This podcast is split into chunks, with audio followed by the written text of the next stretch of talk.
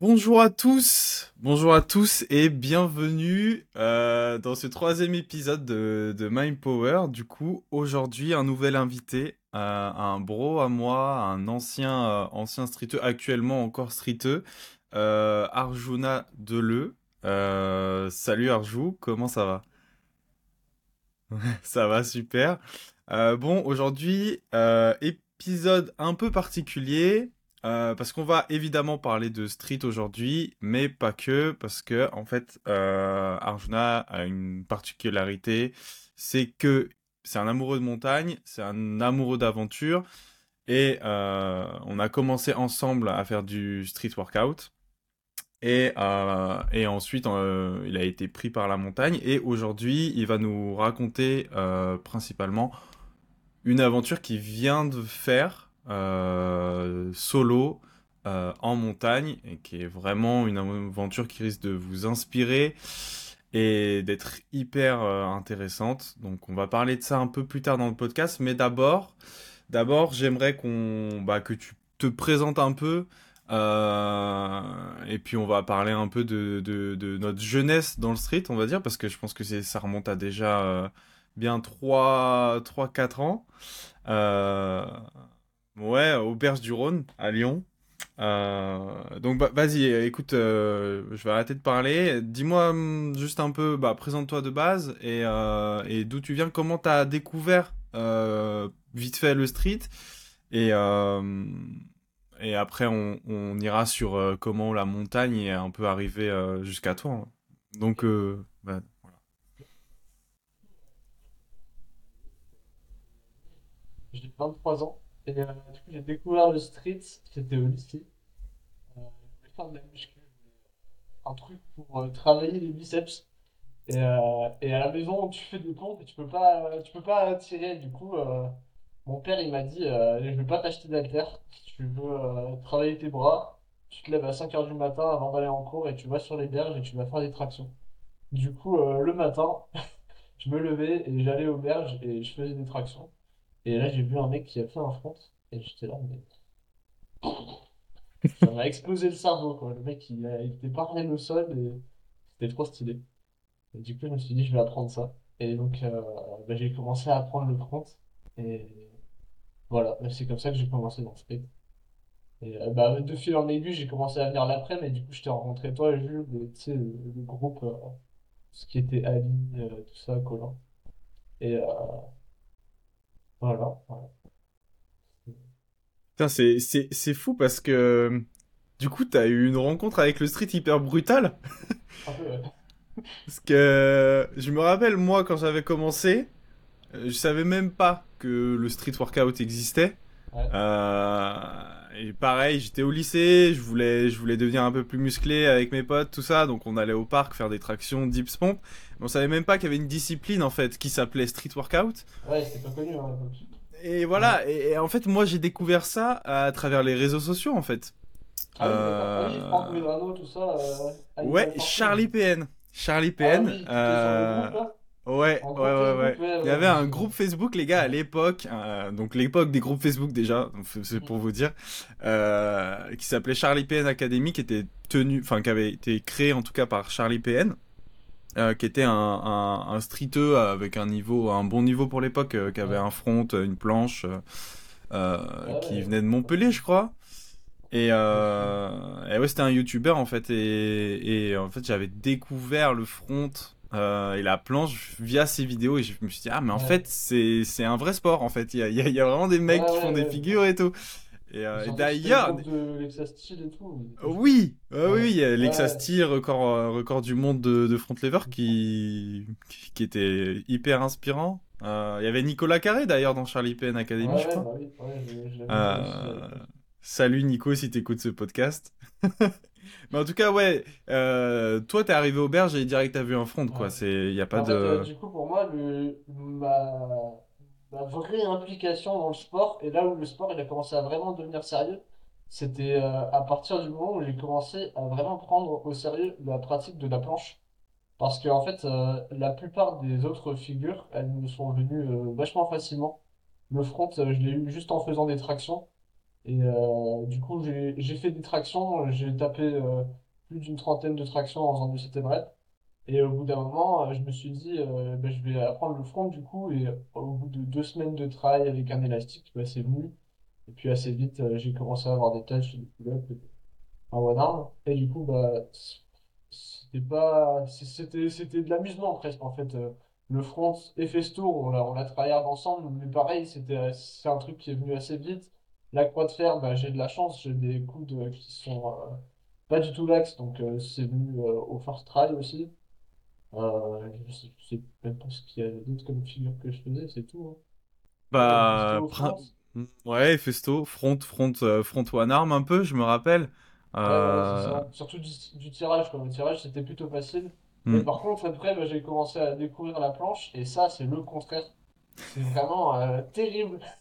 J'ai tout essayé, mais j'ai galéré, quoi. Et en fait, euh, du coup, euh, pour moi, c'était représentatif de euh, quelque chose qui, que je comprenais pas sur mon corps, sur ma tête, euh, principalement dans mon cerveau, je pense, au niveau de mon système nerveux. Et donc, c'était vraiment un combat. Sachant que j'ai eu pour la première fois une foule de 5 secondes en 2019 ou 2020, je crois. Et euh, similaire à ce qu'il a raconté Nico, je débloquais la foule et euh, deux semaines après, euh, je perdais tout, tu vois. Et je revenais au niveau où j'avais euh, même pas la straddle, j'arrivais à peine à faire une presse en tuck. Et du coup, ça a fait des yo-yo. J'ai réappris la foule, j'ai recommencé à faire des presses et j'ai tout reperdu. Et ça a dû faire ça plus d'une quinzaine de fois, je crois. À chaque fois, ça me prenait plusieurs mois à reprendre. Et euh, du coup, bah, j'ai essayé vraiment plein de trucs. On a essayé ensemble des jeunes, euh, faire des périodes de, plusieurs mois où on mangeait euh, un repas par jour. Moi, je me rappelle qu'il y avait euh, une période où pendant euh, à peu près un mois, je mangeais euh, une courgette et un steak par jour.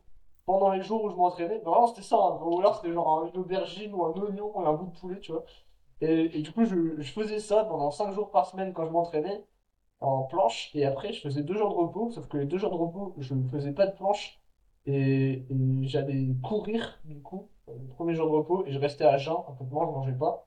Et le deuxième jour, de repos, je faisais euh, genre 2 km de natation. Pareil, je restais à jeun. Je faisais deux jours de jeûne en faisant du sport. Et en fait, le but, c'était vraiment de perdre un maximum de poids parce que je me disais, t'es trop grand, alors que t'es trop lourd, du coup, bah, maigri. Et je me tout le temps la peau sur mon ventre, tu vois, pour voir si j'avais euh, de la peau épaisse, si j'avais euh, trop de matière grasse. C'était un peu euh, de l'anorexie, quoi, limite. J'ai perdu en deux semaines euh, 10 kilos. Wow. Et euh, euh, bon, en même temps, on bouffait rien. hein. Je me rappelle Hmm. même toi, à un moment, à 36 heures de jeûne, quand on était avec euh, Daylong, là, t'étais en mode gros, je me sens pas bien là, ça va pas. Et du coup, ouais, euh, ouais, ouais, je suis passé par euh, pas mal de phases. J'ai essayé de faire l'inverse complet, tu vois. Genre, euh, je me fais des tacos tous les jours et je m'entraînais euh, pas, tu vois. Je, faisais des planches juste toute la journée euh, dès que je le sentais. Et euh, pareil, ça faisait des hauts des bas, des pertes de niveau. Du coup, je pense que, ouais, au niveau de, mon évolution dans le street, c'est vraiment la planche qui m'a marqué le plus parce que du coup, j'ai lâché tout le reste juste pour faire des planches. J'ai arrêté le front, j'ai arrêté les festos. Et, et ouais, bah encore aujourd'hui, je galère un peu, tu vois, en planche. Mais euh, du coup, je pense que ce que ça m'a apporté le plus, c'est que euh, ça m'a poussé à euh, vraiment aller chercher euh, mes extrémités euh, mentales et physiques. Et du coup, de, d'en apprendre énormément sur moi. Et euh, à travers ça, sur le monde autour de moi aussi. Et euh, donc, euh, je dirais que ce que ça m'a apporté, c'est, ça a beaucoup plus de valeur que juste une performance et, et un objectif atteint, quoi. C'est, euh, c'est- Ouais, et puis hum, c'est ça qui est hyper intéressant avec toi aussi, c'est tu t'es écarté de la facilité pour aller chercher quelque chose que tu comprenais pas et qui, qui te faisait vraiment obstacle. Euh, ouais. et par- parce que vraiment les gars à l'époque, Arjuna, il- c'était l'un des meilleurs fronteux euh, des berges. Euh, il avait un très bon front, il commençait à avoir du one arm front lever, des pull-ups, des touch, tout ça. Et donc il s'est mis à la planche et en fait, il aurait, s'il avait continué en front, il aurait mm, pu encore évoluer énormément et atteindre un niveau d'élite, je pense. Euh, et c'est intéressant parce que du coup, tu as totalement délaissé ce côté-là pour aller, aller te mettre euh, euh, en 1v1 avec la planche. Et, ça reflète beaucoup aussi ta mentalité d'aller chercher ces extrêmes. on va le voir encore plus du coup avec la montagne après. chercher toujours les extrêmes, la limite où se situe la zone de limite? Est-ce qu'il y en a une? Est-ce qu'on peut la repousser plus loin aussi? C'est ça qui est hyper intéressant. Et en fait, tout ça aussi, ça rejoint tout l'aspect mental euh, qu'on retrouve dans le street, où euh, quelle est ma limite en fait? Euh, Quel est mon potentiel? Quel est mon maximum? Est-ce qu'il existe seulement? Ou est-ce qu'il est seulement dans ma tête? Et, et, en fait, du coup, je trouve ça hyper intéressant parce que de, même avant que tu aies rencontré, on va dire, la montagne, tu vois, et tout cet univers outdoor, bah, en fait, tu avais déjà cette manière de réflexion, de pensée, d'action euh, dans le street dès ton début, tu vois. Donc, je pense que c'est quelque chose qui est un peu intrinsèque, tu vois, qui, qui est à l'intérieur de toi depuis, depuis le début, en fait. Et, euh, et ça inspire énormément, franchement. Il y a peut-être une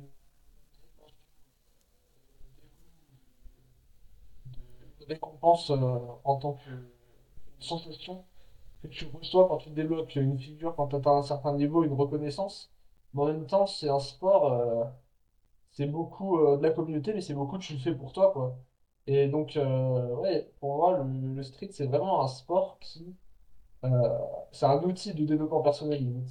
Et pour moi, à travers ce que j'ai vu, des gens que j'ai pu rencontrer dans le street, c'est vraiment des gens qui se connaissent vraiment particulièrement par rapport à la plupart des autres sports, parce que c'est un sport où euh, on n'a pas d'entraîneur, il n'y a pas de coach. Maintenant, ça commence à se développer un petit peu, mais euh, c'est euh, c'est quelque chose que tu dois apprendre par toi-même. Donc, en fait, tu dois devenir un chercheur, un scientifique. Tu dois comprendre comment ton corps fonctionne. Tu dois comprendre qu'en fait, c'est pas juste de la muscu.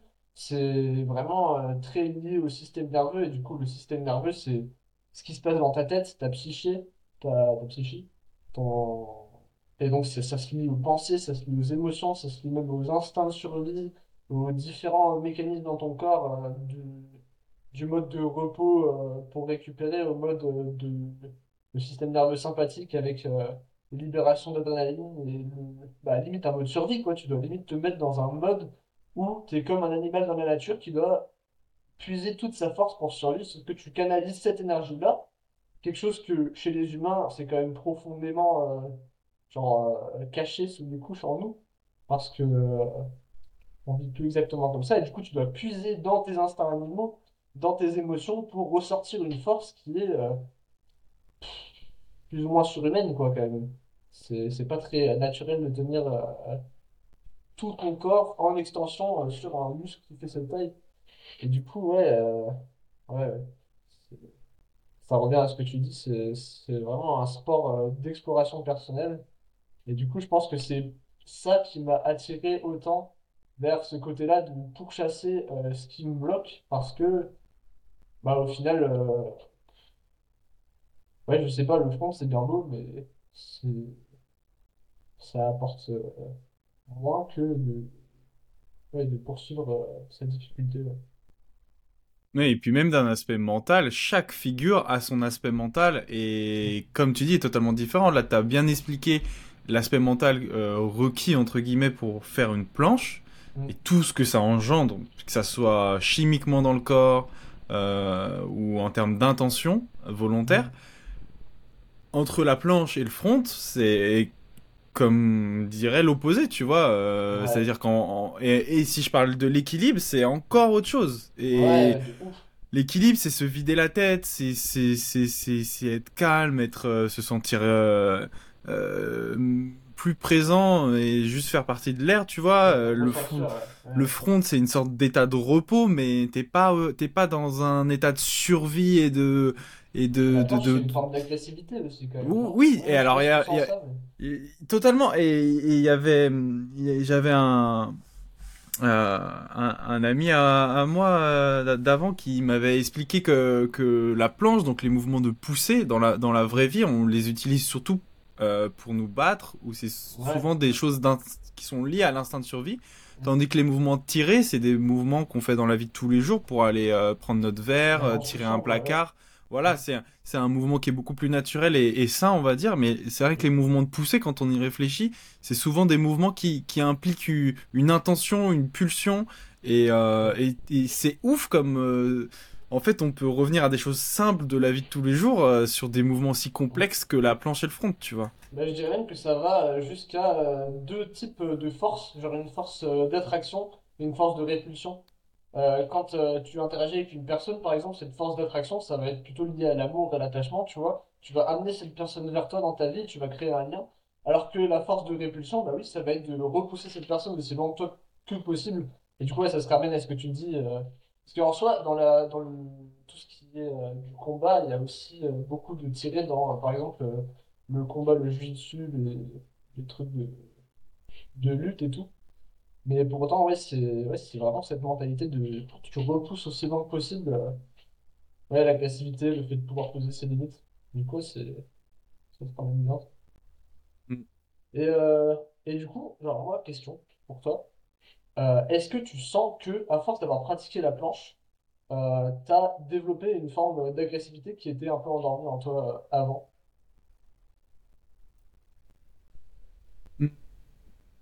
Je pense que oui, oui, totalement. Ouais, Mm. totalement parce que parce que les gars, déjà la planche, ça ça vous change. Ouais, ouais. Mm. Je sais Franchement. Il y a y a toi avant d'être un plancheux et toi après d'être un plancheux, tu vois. Et rien que tu regardes la tête des plancheurs quand ils planchent, t'as l'impression qu'ils vont tuer quelqu'un en fait. Regardez Ouais, bien ouais. la tête des, des, des, des vrais plancheurs quand ils quand ils forcent. Mais euh.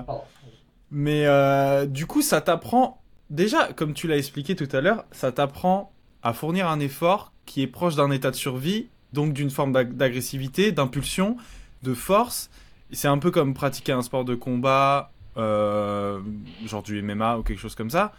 Tu, tu, tu, peux pas être euh, calme, euh, endormi, tu vois, comme certains sports où, par exemple, parallèle avec l'escalade, euh, en ce moment, de temps en temps, j'en fais, tu vois, et c'est pas du tout le même mindset dans ma tête, tu vois. L'escalade, c'est vraiment plus un, un mouvement que tu peux pratiquer sans musique, totalement nati, où, où tu flottes, tu, tu montes, tout ça. La planche, c'est vraiment un état, on écoute des musiques de zinzin, euh, on se met dans un état de poussée et mental juste avant de zinzin.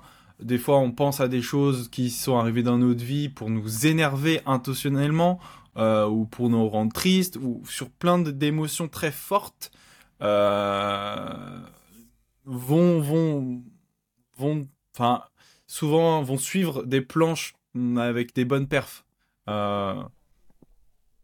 Exactement, ouais, tu cherches limite cet état de, de, de- d'extrême euh, sensation euh, pour y arriver. Alors, ce qui est bien aussi, c'est que bon, on s'entraîne tous les jours. Enfin, par exemple, moi, je m'entraîne tous les jours, donc faut aussi doser, tu vois, parce que si tu fais ça tous les jours, tu niveau chimique, ça peut être aussi peut-être un peu bizarre, tu vois.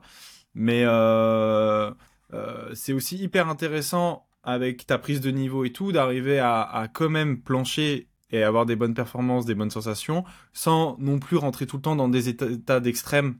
Euh, donc, c'est sûr que c'est présent, et, mais je pense que c'est un truc qu'il faut arriver à contrôler, doser, pour, euh, pour que, puis, que tu puisses aussi très bien plancher en étant heureux, que ça te fasse du, du bien et tout ça. Mais c'est vrai qu'à la base, euh, on va dire de manière plus innée, c'est vraiment un mouvement où tu vas développer une agressivité, tu vas, tu vas sentir en toi une sorte de haine qui monte, une, une, certaine violence euh, que tu dégages dans le sport.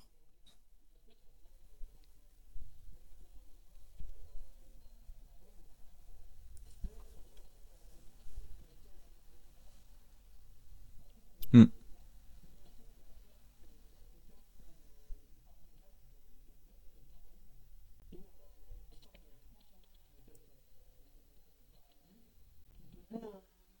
C'est comme si euh, t'es paralysé. Quand tu sors de sprint, t'es en mouvement, t'as de l'énergie et du coup tu ressens de l'adrénaline. Est-ce que forcément la planche elle doit être euh, pratiquée avec une, euh, approche euh, bah, de rage et du coup avec des émotions assez négatives et peut-être malsaines? Ou est-ce que ça peut être une forme d'adrénaline et du coup sans forcément puiser dans des parties négatives de nous, mais bah, peut-être se rapporter à ce qui est du, de l'instinct de survie. Genre de se mettre dans une situation sent limite en danger Hmm. ou, euh, ou encore autre autre chose.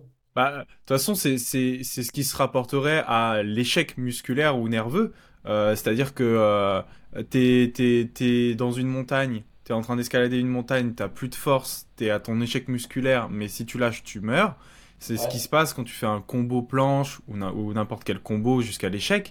C'est que si tu lâches, tu tombes. Bon, euh, ouais, le, le sol il est à 10 centimètres, mais si le sol il était à, à 10-15 100 mètres, bah, c'est là où ton corps, du coup, il va engendrer des, des, des, des mécanismes de reconstruction et de renforcement, et euh, ce qui va faire que tu vas devenir plus fort et tenir ton combo plus longtemps la prochaine fois. D'où, l'importance de, de faire des efforts très longs, très durs, nerveusement aussi, pour, euh, pour aller chercher ce- cet état de survie, du coup, d'adrénaline, qui va engendrer tous ces trucs-là. En fait, tout se passe chimiquement dans le corps. Et, euh, et la recherche de l'échec dans le street, c'est, vraiment se mettre dans un état où, qui est totalement de survie, en fait. Et, euh, et, et c'est intéressant parce que l'adrénaline et le côté peur, frayeur, into adrénaline, c'est aussi un truc qui est très présent dans la montagne. Euh, parce que on peut vraiment, c'est un milieu qui est hyper dangereux. Et il y a, y y ce truc-là de aller chercher à toujours un peu plus loin. Et après, tu as de l'adrénaline, donc tu vas encore plus loin. Et puis, c'est comme le, le syndrome de tu escalades la montagne. Et puis, en, en haut de la montagne, tu te rends compte qu'il y a des montagnes encore plus hautes. Et tu vas continuer à monter, monter, monter.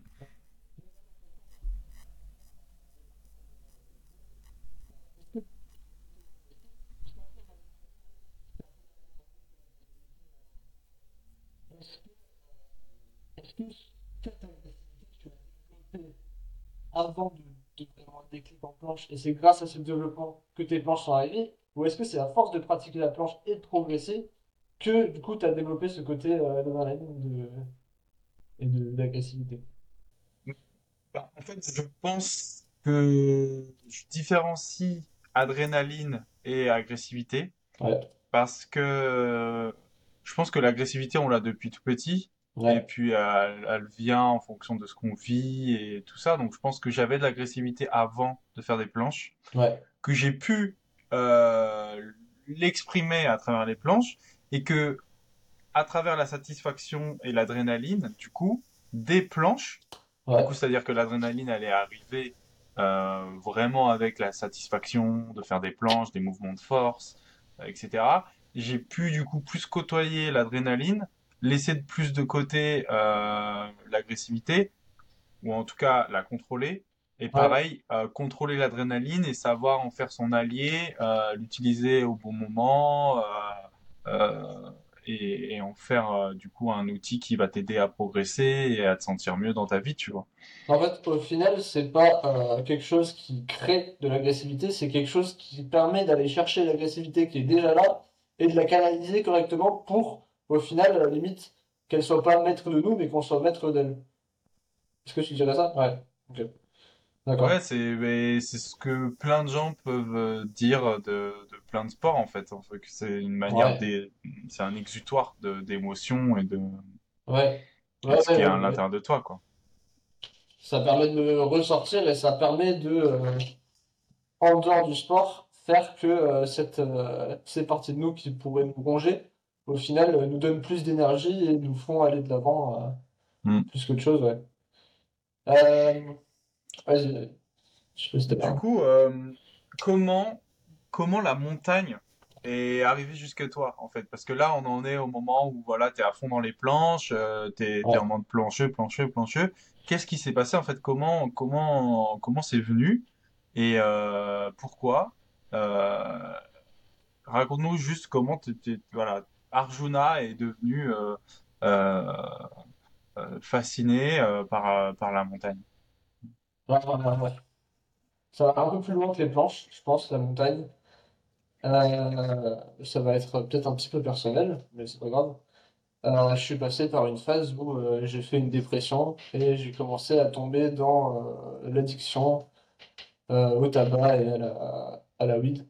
Et du coup, euh, je fumais vraiment tout le temps au point où je pouvais pas me concentrer euh, pendant cinq minutes euh, sur un projet euh, d'école. Donc j'ai raté mes études, j'ai foiré ma relation avec ma copine, j'ai tout foiré, j'étais dans des relations amicales qui étaient pas très saines, je m'éloignais du monde du street. Mais je, je m'accrochais encore pour les, aux planches et je pense que c'est ça qui m'a gardé en vie. C'est quelque chose qui me tenait tellement à cœur que je pense que si, au fond de moi, je savais qu'il fallait que j'arrête de déprimer, qu'il fallait que j'arrête de, de fumer, c'était parce que je voyais à quel point ça affectait mon niveau en planche. Et ça me tenait trop à cœur. Et du coup, bah, ça faisait une sorte de, de controverse dans ma tête où euh, j'avais pas la force de me sortir de ma situation euh, mentale.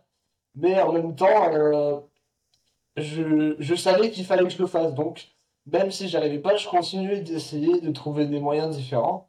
Et en fait, euh, au final, euh, dans le prisme euh, de la ville et de, de, bah, de Lyon, du, train-train quotidien, de tous les éléments de l'environnement qui contribuaient à ma dépression, j'arrivais pas à en sortir. Et ça m'est venu un peu comme une évidence, mais une révélation que s'il fallait que je me bouge le cul, eh ben, il fallait que je me connecte à quelque chose qui était plus profondément ancré en moi. Et euh, pour moi, ça, ça se trouve euh, en nature, en fait. Et donc, euh, donc euh, au bout d'un moment, je suis euh, parti euh, en tente, en montagne. Et donc, c'était quelque chose de plutôt chill, hein. Enfin, c'était chill. C'était pas dangereux, mais pour l'époque, c'était déjà quand même assez vénère. Je me suis forcé à faire euh, une semaine où je ne touchais plus à, à la consommation de weed. Et, euh, et après, je suis parti dans la montagne pendant 4 jours. Donc, euh, j'ai dû quand même grimper ma montagne, camper au bord de mon, lac et me couper un peu de, de tous les conforts dans lesquels je me réfugiais. Et je crois qu'à ce moment-là, ça m'a vraiment fait une révélation. Et en fait, cette révélation, c'est pas, c'est pas en soi la montagne euh, que c'est pas la, la révélation n'était pas l'amour de la montagne.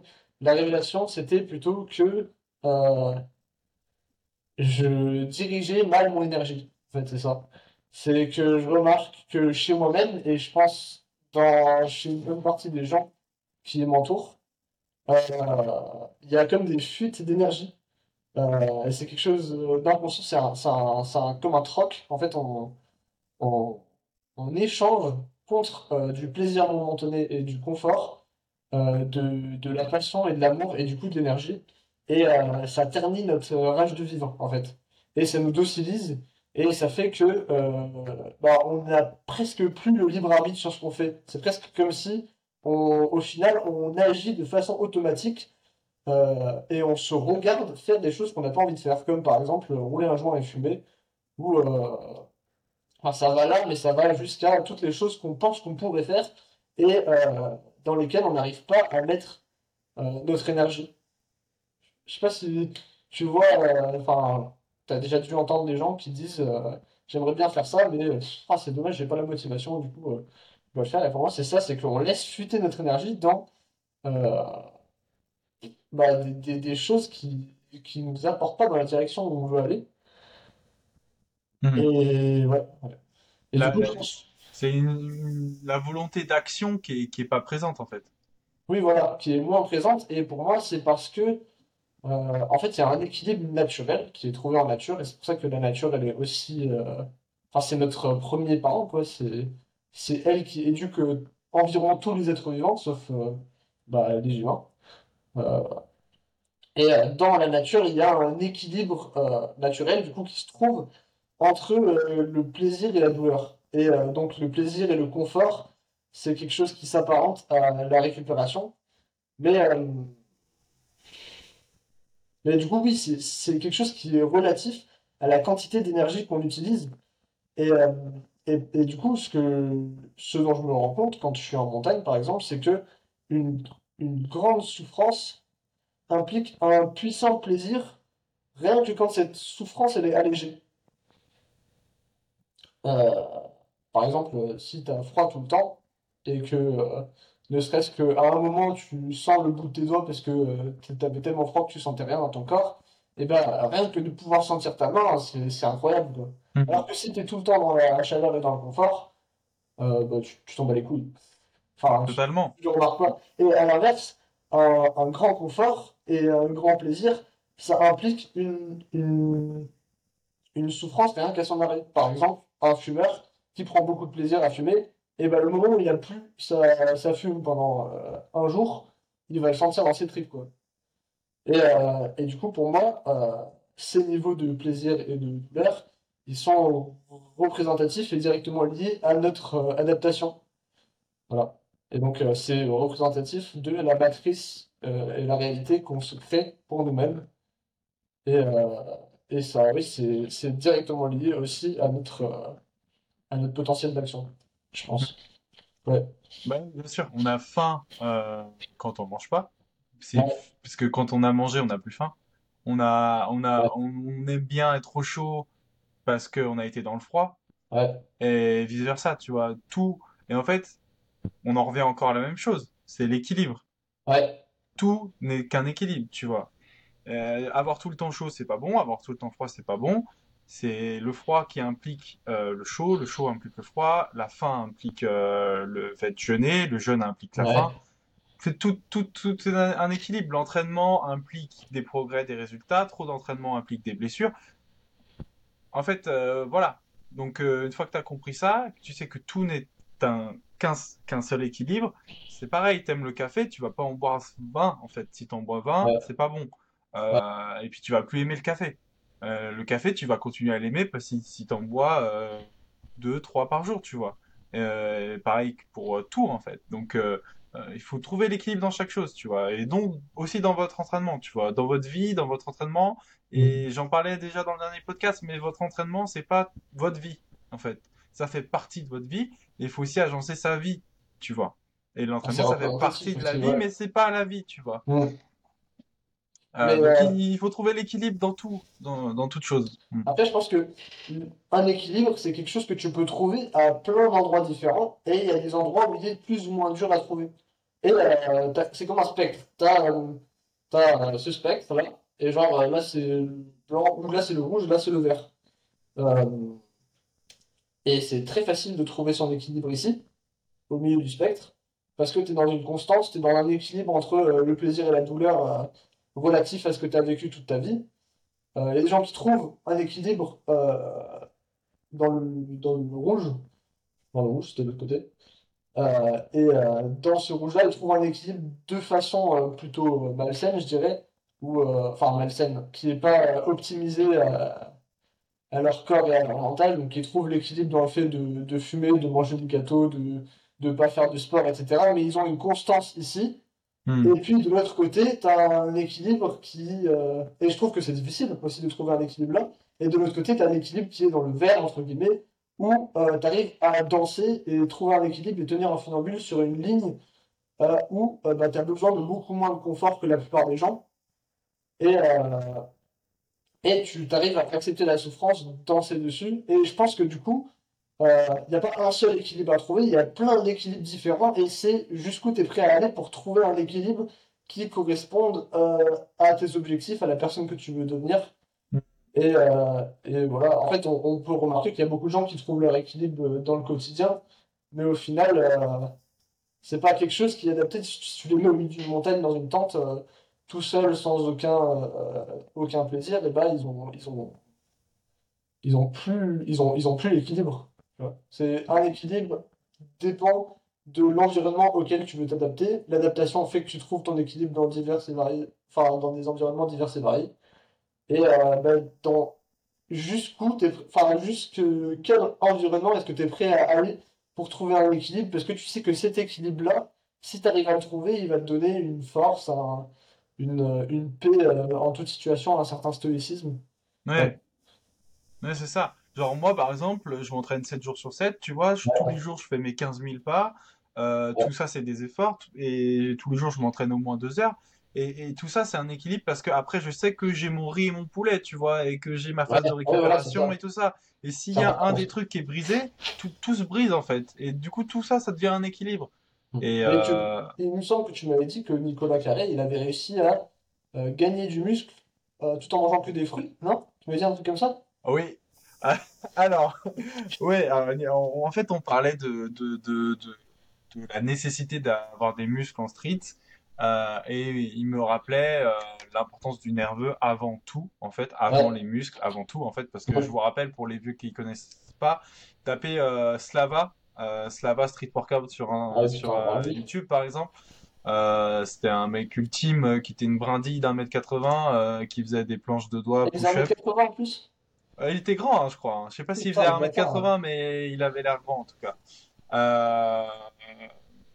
Donc oui, je suis pas sûr de mes sources, mais en tout cas, il était très fin et sans beaucoup de muscles. Il y a plein d'athlètes euh, euh, qui étaient comme ça. Hein. Regardez Nico, Nicolas Carré euh, à, sa période de fin. voilà. Donc le nerveux avant tout, les gars. Et les muscles, bien sûr, ça va vous donner plus de force, mais en fait, pensez pas muscles, pensez nerveux, pensez entraînement, et vous progresserez bien plus vite. Et effectivement, il avait réussi à prendre du muscle en étant d'énormes déficits euh, caloriques et en et en en ayant quasi pas de protéines en apport, mais aussi parce que les gars, le le corps humain, il, fonctionne pas du tac au tac, tu vois. Euh, c'est pas parce que tu, tu passes du jour au lendemain en déficit calorique et sans protéines que t'as pas eu des jours et des semaines d'avant avec des protéines et en, surplus, tu vois. Donc déjà, euh, chaque chose dans le corps ne fonctionne pas euh, on-off, tu vois. Ça met du temps à changer, à, se réadapter, à fonctionner. Donc si avant tu étais en surplus ou si avant tu avais des protes, ton corps, c'est logique que même si tu sois en déficit et que tu continues de t'entraîner, à, mettre de la charge mécanique, à, faire de la destruction, que ton corps, en fait, il va essayer encore une fois de survivre.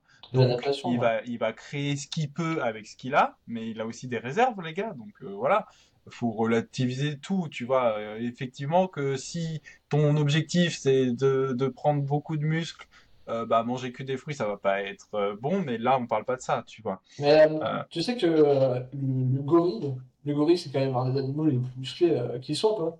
Bah lui, il mange que des fruits.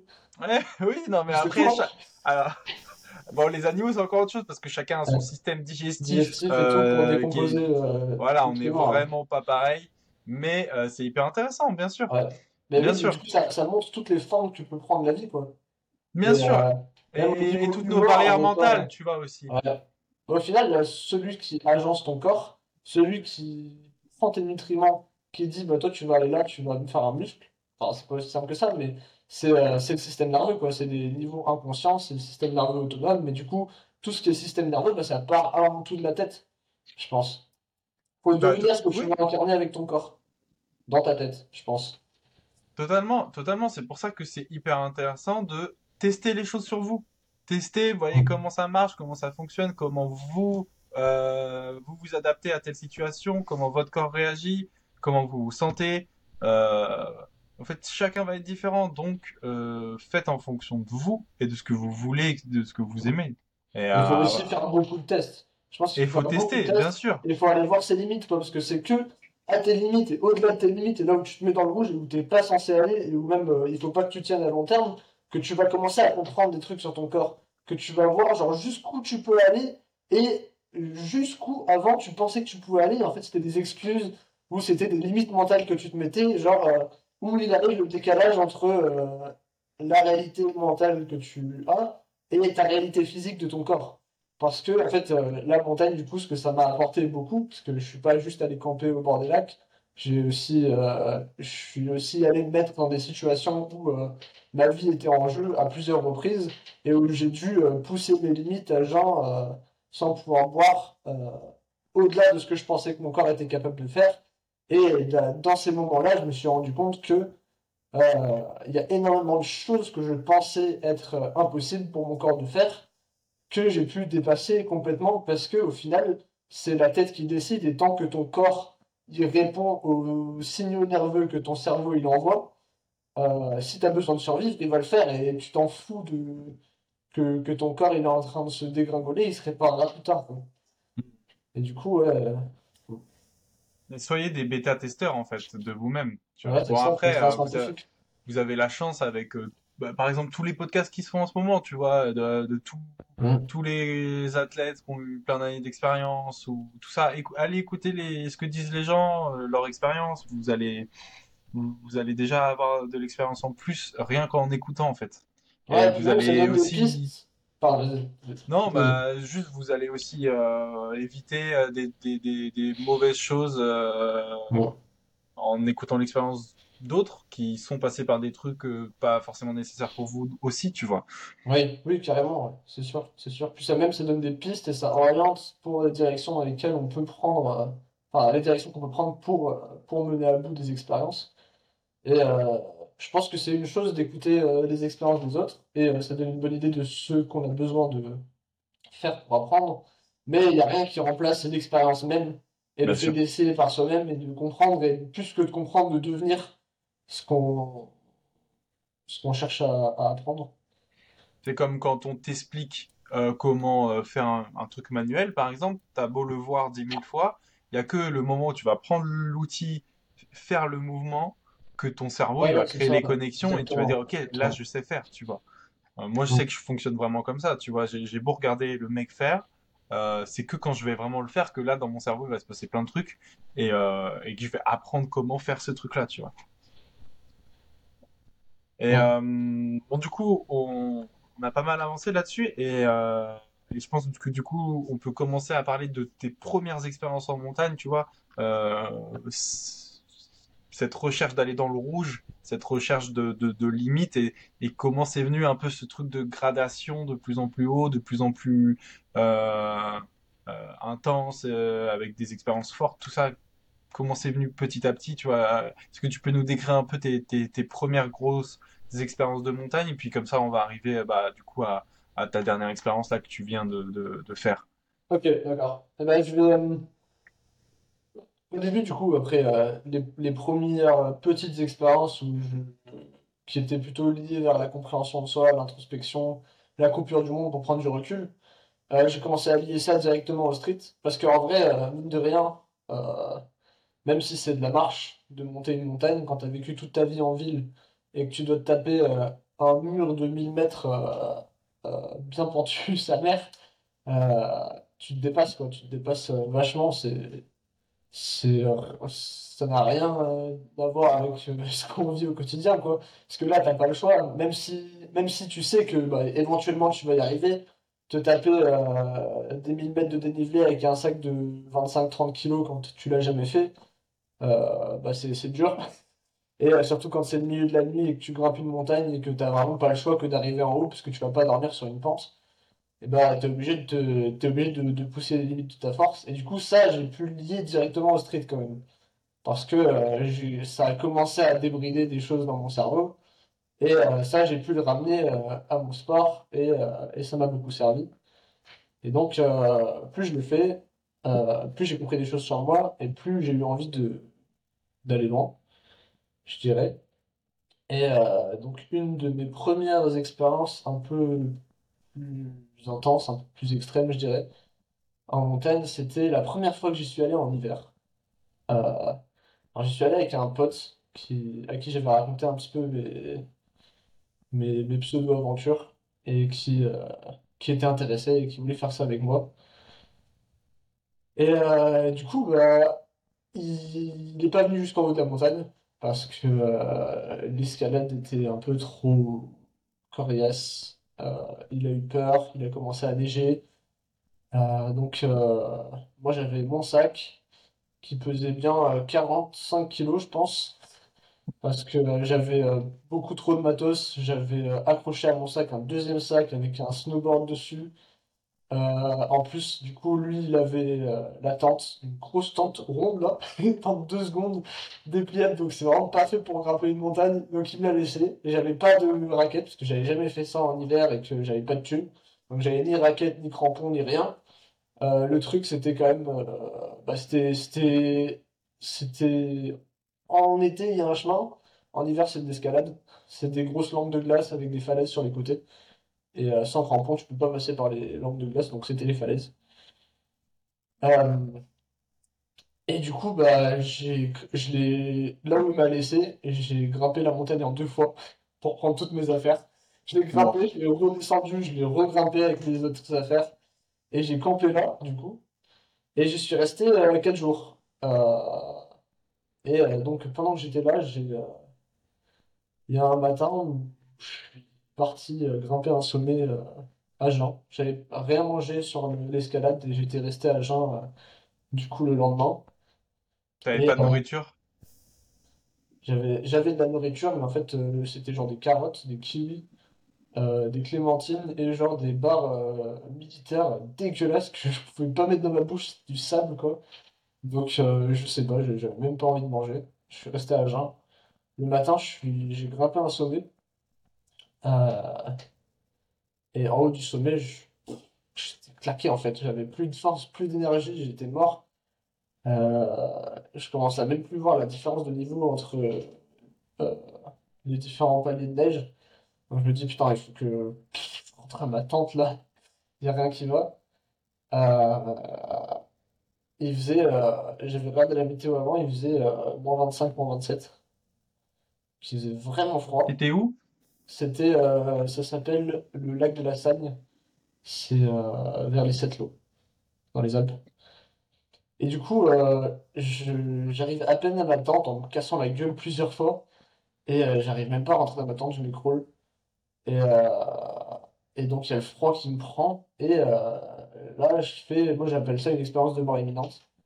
Parce que j'ai eu une expérience où ben, j'étais plus dans mon corps, quoi. J'étais, euh, c'était une représentation inconsciente.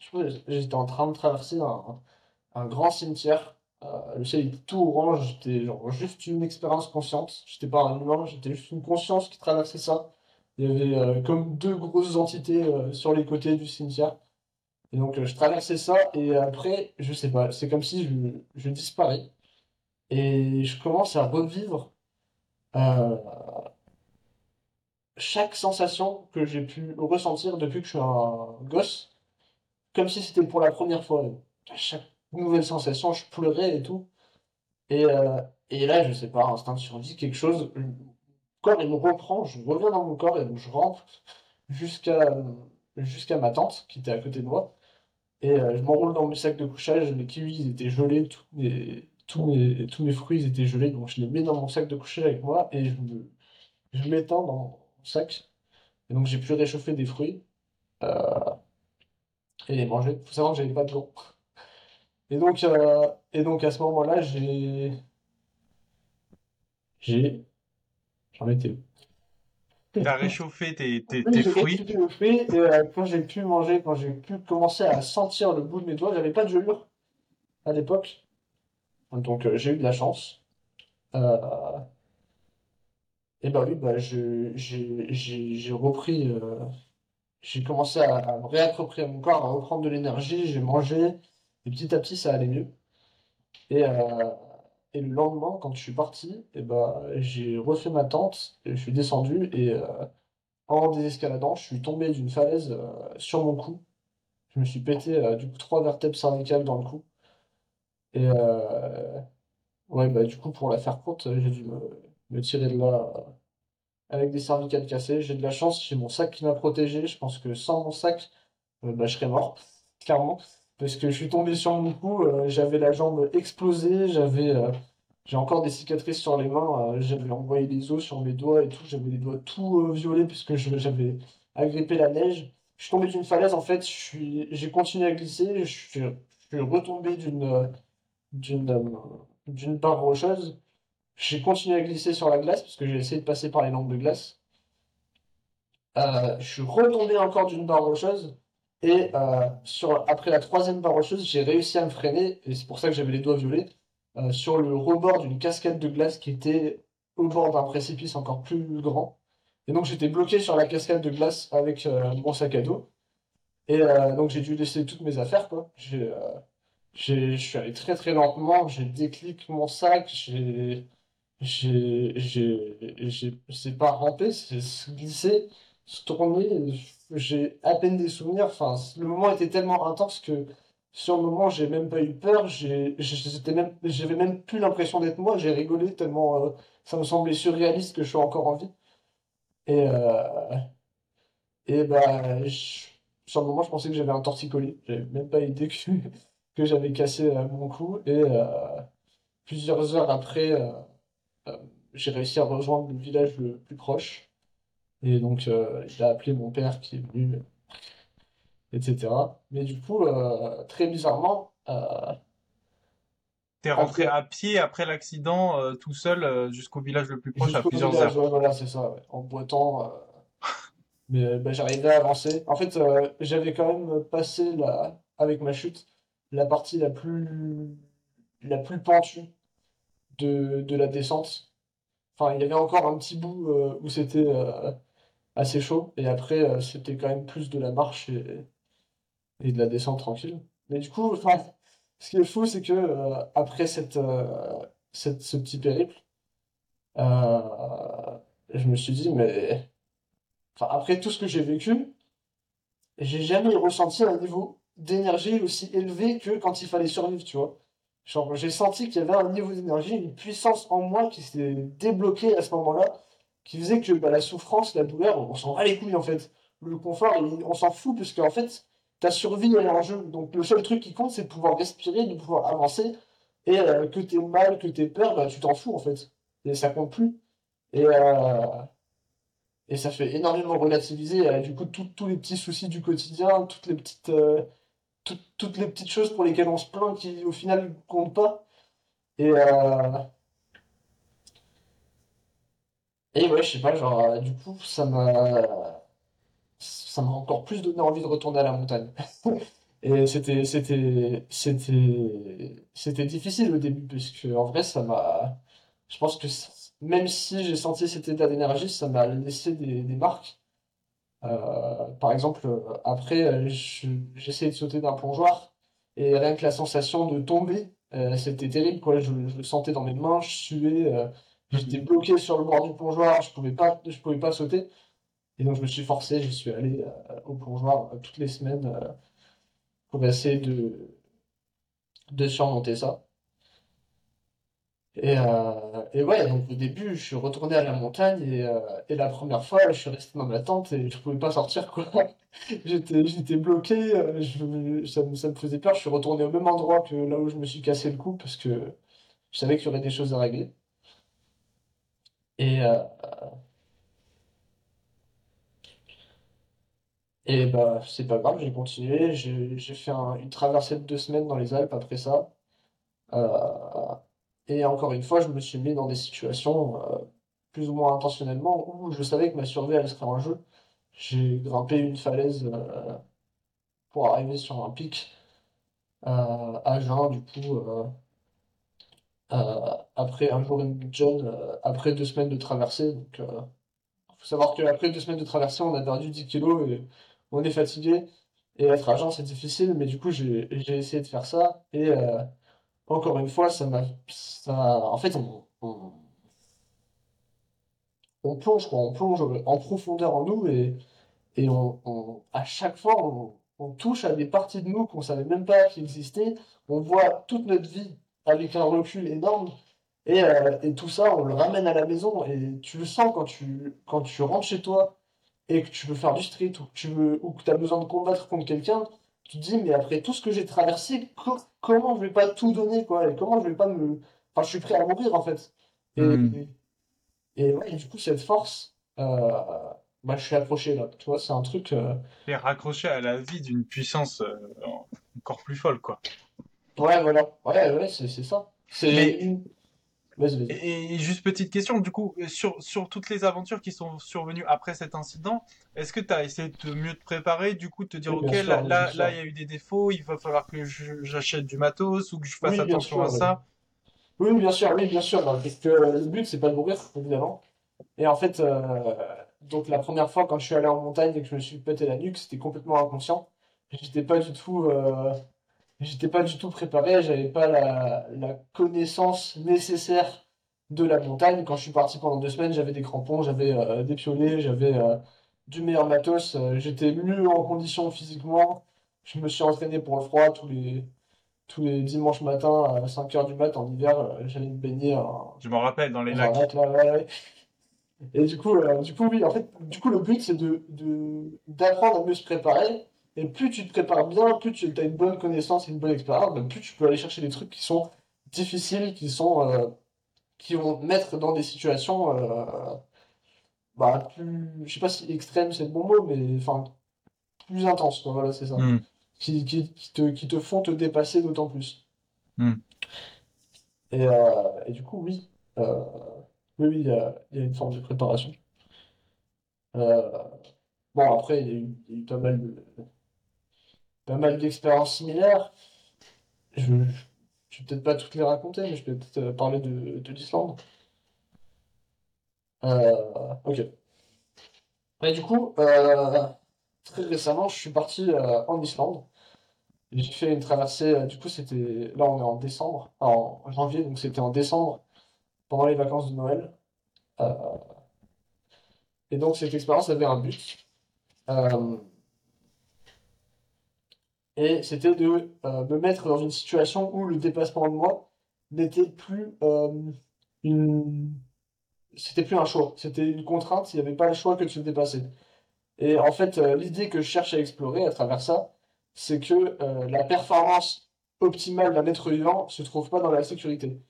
Je pense que l'être vivant, depuis ces 3 milliards d'années d'évolution, il n'est pas fait pour évoluer dans la sécurité. Il est fait pour être constamment dans le danger et euh, euh, je pense que le principal moteur de force de tous les êtres vivants et ce qui a poussé toute l'évolution jusqu'à l'humain de l'être vivant, c'est la peur de la mort, le besoin de survivre et le besoin du coup de, de dominer entre guillemets son environnement et de ne pas se faire dominer par lui. Euh, et du coup, je pense que c'est grâce à ça que fleurit notre conscience aussi, quoi. Euh, et donc, pour moi, euh, à l'époque où j'ai décidé de faire euh, cette expédition, l'Islande, c'était un des, endroits les plus extrêmes qui étaient à ma disposition. C'est un endroit où il y a des vents très très puissants. Il peut y avoir jusqu'à 144 km/h de vent. 144 km/h de vent, c'est énorme. Hein. Ça déracine des arbres, ça, ça, ça, nique tout. Il n'y a pas de jour en hiver, enfin, il n'y a quasiment pas de jour. Coucher de soleil de 5 heures pendant 2 heures sur 5, tu vois quasiment rien. Euh, c'est habitable sur la côte, mais quand tu t'enfonces dans les montagnes qui sont en centre euh, de l'Islande, c'est inhabitable, c'est de la roche volcanique. Et donc il n'y a pas de végétation, j'ai pas vu un arbre pendant deux semaines. Euh, et c'est du coup c'est désert, il n'y a personne, il n'y a pas une maison, il n'y a rien. Les températures, elles peuvent varier, peuvent aller de moins 30 degrés à plus de zéro d'un coup, parce que c'est sur le courant du Golfe. Et euh, du coup, bah, le but de cette expérience, c'était de trouver euh, dans l'endroit le plus sombre et le plus froid possible euh, bah, ma propre lumière et ma propre chaleur à l'intérieur de moi.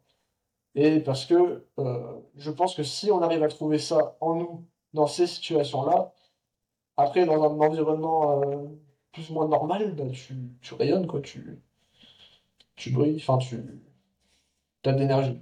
Et euh, du coup, le but, c'était vraiment de, de voir comment je pouvais ne plus être bridé par mon propre esprit.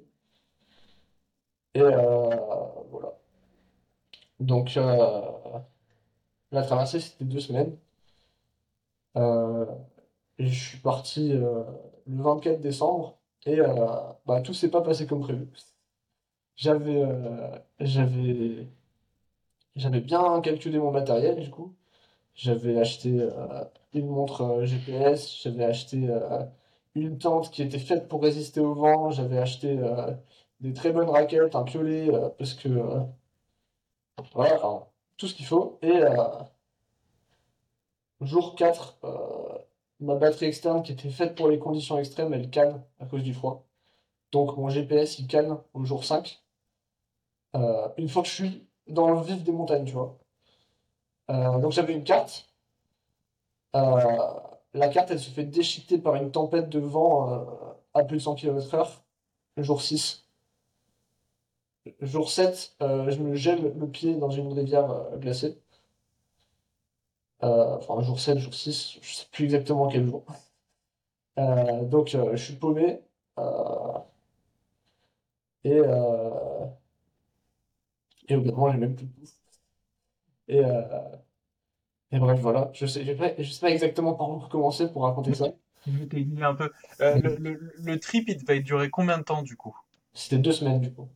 Deux semaines. Donc sept Ouais. jours euh, aller jusqu'au point le plus reculé, on va dire, et sept jours retour. normalement, c'était une traversée, en fait. Je partais d'un point. Euh, t'imagines, là, t'as la côte. Je partais genre de là, et je faisais genre ça. T'as les noms des deux villes? Je- c'est pas vraiment des villes, c'est un peu compliqué comme euh, prononciation. Je pars de Kirkjubæk Arklaster, et j'arrive à Selfoss, normalement. D'accord. C'est euh, ça, environ 200 km. 200 km, 14 jours environ de randonnée du coup. Voilà, c'est ça. Ouais, escalade. euh, Voilà, c'est ça. en gros. Ok. Donc euh, une journée typique, ça se passait comment du coup? Euh, combien d'heures de marche? À quelle heure tu posais ta tente? Bah, je me... Du coup, j'avais j'avais des lampes frontales et euh, je me levais dès qu'il y avait euh, un soupçon de lumière, en gros. Ok. Euh, je me levais, je- je- j'emballais mes affaires, je marchais jusqu'à ce que mes jambes ne me portent plus et là, je me posais. Donc t'attendais pas la nuit. Tu marchais de nuit aussi. je marchais de nuit aussi. Mais je commençais quand il y avait des lueurs, D'accord. de jour, parce que je préférais commencer dans la lumière et finir euh, la nuit avec euh, ma lampe frontale que de commencer dans le noir. euh, je sais pas, c'était mentalement, c'était mieux. Et les conditions pour poser sa tente l'hiver dans la neige comme ça, c'est... plutôt bien. Bah, j'avais une tente d'alpinisme faite pour le vent, tu vois. J'ai vraiment investi dans la tente. Et elle était géniale, hein. Quand il y avait une tempête à plus de 100 km/h, là, j'ai pu l'installer quand même. Parce que euh, quand elle était là, la tempête, je pouvais pas être debout, quoi. Genre, euh, Ah ouais. le vent, il me plaquait sur la montagne et je pouvais pas avancer. C'était, c'était- tente, ouais, c'est... Ouais, bah, en fait, la technique, du coup, c'est que tu prends ta toile, tu mets ton gros sac dedans. Comme ça, la toile, elle bouge pas. Et après, du coup, tu peux mettre les barres. Hmm. Et, euh, et ouais, et du coup, mon sac, euh, 100 litres, euh, 35 kilos. Donc c'était assez 35 lourd kilos le sac. Ouais. Parce que du coup, il y avait pas mal de matos à prendre. Et de bouffe du coup pour 14 jours. Ouais, ouais, bah, je me nourrissais euh, de barres d'énergie. Et pour l'eau? Euh, je, je, je bouffais de la neige. Et je prenais de la neige dans ma gourde, je la faisais fondre pendant que je dormais avec euh, mon sac de couchage. D'accord, t'avais pas de réchaud pour euh, faire chauffer euh, la neige? Pas de réchaud. On peut pas prendre de bonbonne de gaz dans l'avion. Et comme je suis arrivé le 24, tout, tout serait fermé, donc euh, Ah putain, ok. pas, je peux pas acheter et je voulais pas perdre du temps. Donc pas de réchaud. Les prochaines fois, tu penses qu'un réchaud, ça peut être utile? Non. Non, en vrai, c'est du confort, mais c'est... Ok. Et Ok. Et est-ce que tu peux, comment, donc là, t'es, euh, t'es à tes premiers jours de marche. Est-ce que tu peux aller un peu plus dans le détail dans, dans les problèmes qui commencent à arriver et comment tu réagis aux problèmes et, et après raconte-nous toute cette histoire de, de lac gelé, tout ça là? Ouais, ok. Alors, du coup, euh, premier problème, c'est que euh, ils n'avaient pas dit sur le site euh, tra- du transport de bus, mais le bus, il s'arrêtait pas du tout là où je devais aller, parce que c'était Noël. Il m'a déposé au bord de la route, au milieu de nulle part, et, il s'est barré, et je lui ai demandé pourquoi, il a dit Joyeux Noël, et il est parti. Du coup, euh. Ça, c'était lourd. Ça m'a- C'est pas grave, puisque du coup, j'ai fait du stop. Il y a un mec qui m'a pris. euh, C'était un Islandais, genre un viking. Et je lui ai dit ce que j'allais faire, il a fait Ah, d'accord, comme ça. Et, euh, ouais. Et du coup, euh, du coup, il m'a lâché là où je devais aller. Mhm. Donc c'était cool. Et, et du coup, bah là, le premier jour, je marche le long d'une route, euh, sur une route, tu vois, une route. euh, Parce qu'en fait, il faut savoir que sur la côte, il n'y a pas tant que ça de neige, il fait pas très froid. En fait, euh, sur la côte, il peut faire euh, même. euh, Enfin, il fait entre moins 5 et 0, parfois il fait moins 15, mais c'est pas, ça va jamais jusqu'au moins 30. Et par contre, dès que tu commences à t'enfoncer au centre de l'île, sur les, dans les montagnes, tu, tu descends en température. Et du coup, euh, premier jour, je marche pendant, je sais pas, 6 heures, 6-7 heures le- au bord de la route. Je campe, et deuxième jour, je sors de la route et je... c'était comme une espèce de plaine de glace, avec euh, des glaciers sur les côtés des falaises et tout. Euh, c'était assez stylé de ça. Il y avait constamment un vent assez puissant qui balayait de la neige. euh, ça faisait comme un drapé de neige par-dessus. Et, c'était beau aussi quand il y avait des lueurs de soleil, du coup c'était c'était tout orange, c'était c'était comme ça. Et du coup, bah, les premiers jours, il n'y a pas vraiment eu de problème, j'ai juste marché, il n'y avait pas beaucoup de visibilité. De toute façon, en Islande, il y a, assez peu de visibilité. Et, euh, et euh, le problème, il est arrivé euh, En fait, quand j'ai fini de grimper, enfin, juste avant la grosse grimpe, je vois que pour monter sur les plateaux en hauteur, je vois que ma batterie externe elle marche plus. Je vois que j'ai plus que 20% de batterie sur mon, mon GPS et j'aurais pu revenir en arrière à ce moment-là, je pense, et retrouver mon chemin. Mais je me suis dit que, euh, je sais pas, bye. Genre, euh, j'étais venu là pour euh, quelque chose et que si, si la vie me présentait cette situation-là où j'avais plus de mon GPS et que je devais me démerder tout seul, bah à l'époque je pensais que j'aurais encore une carte pendant le.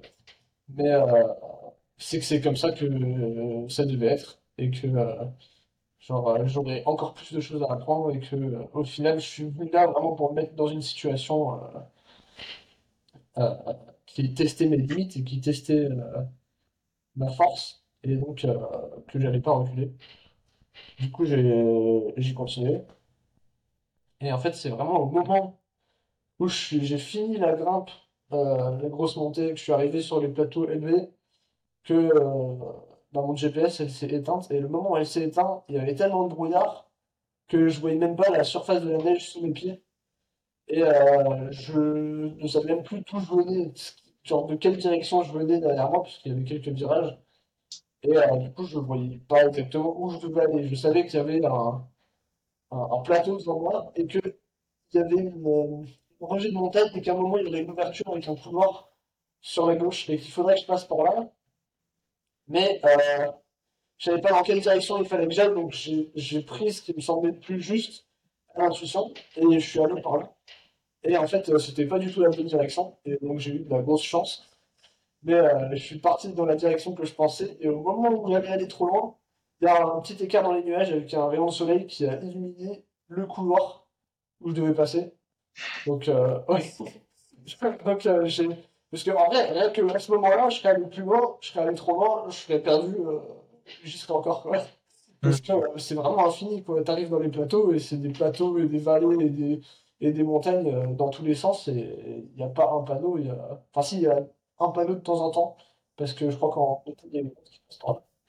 Mais euh, il n'y a rien, quoi. C'est désert, c'est un désert de glace.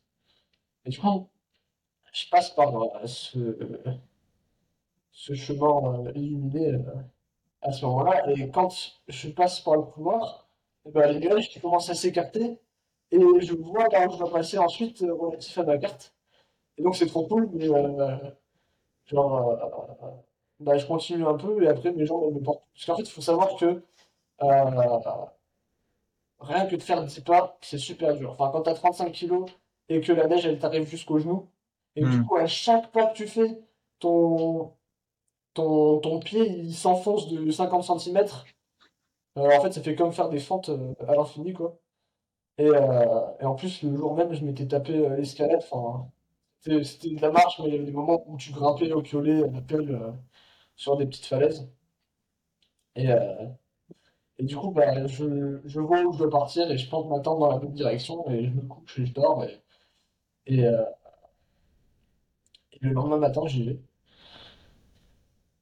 Euh, et donc, euh, du coup, le lendemain matin, euh, grosse, grosse chance. Enfin, j'étais trop content, il faisait trop beau. Il y avait un ciel super dégagé.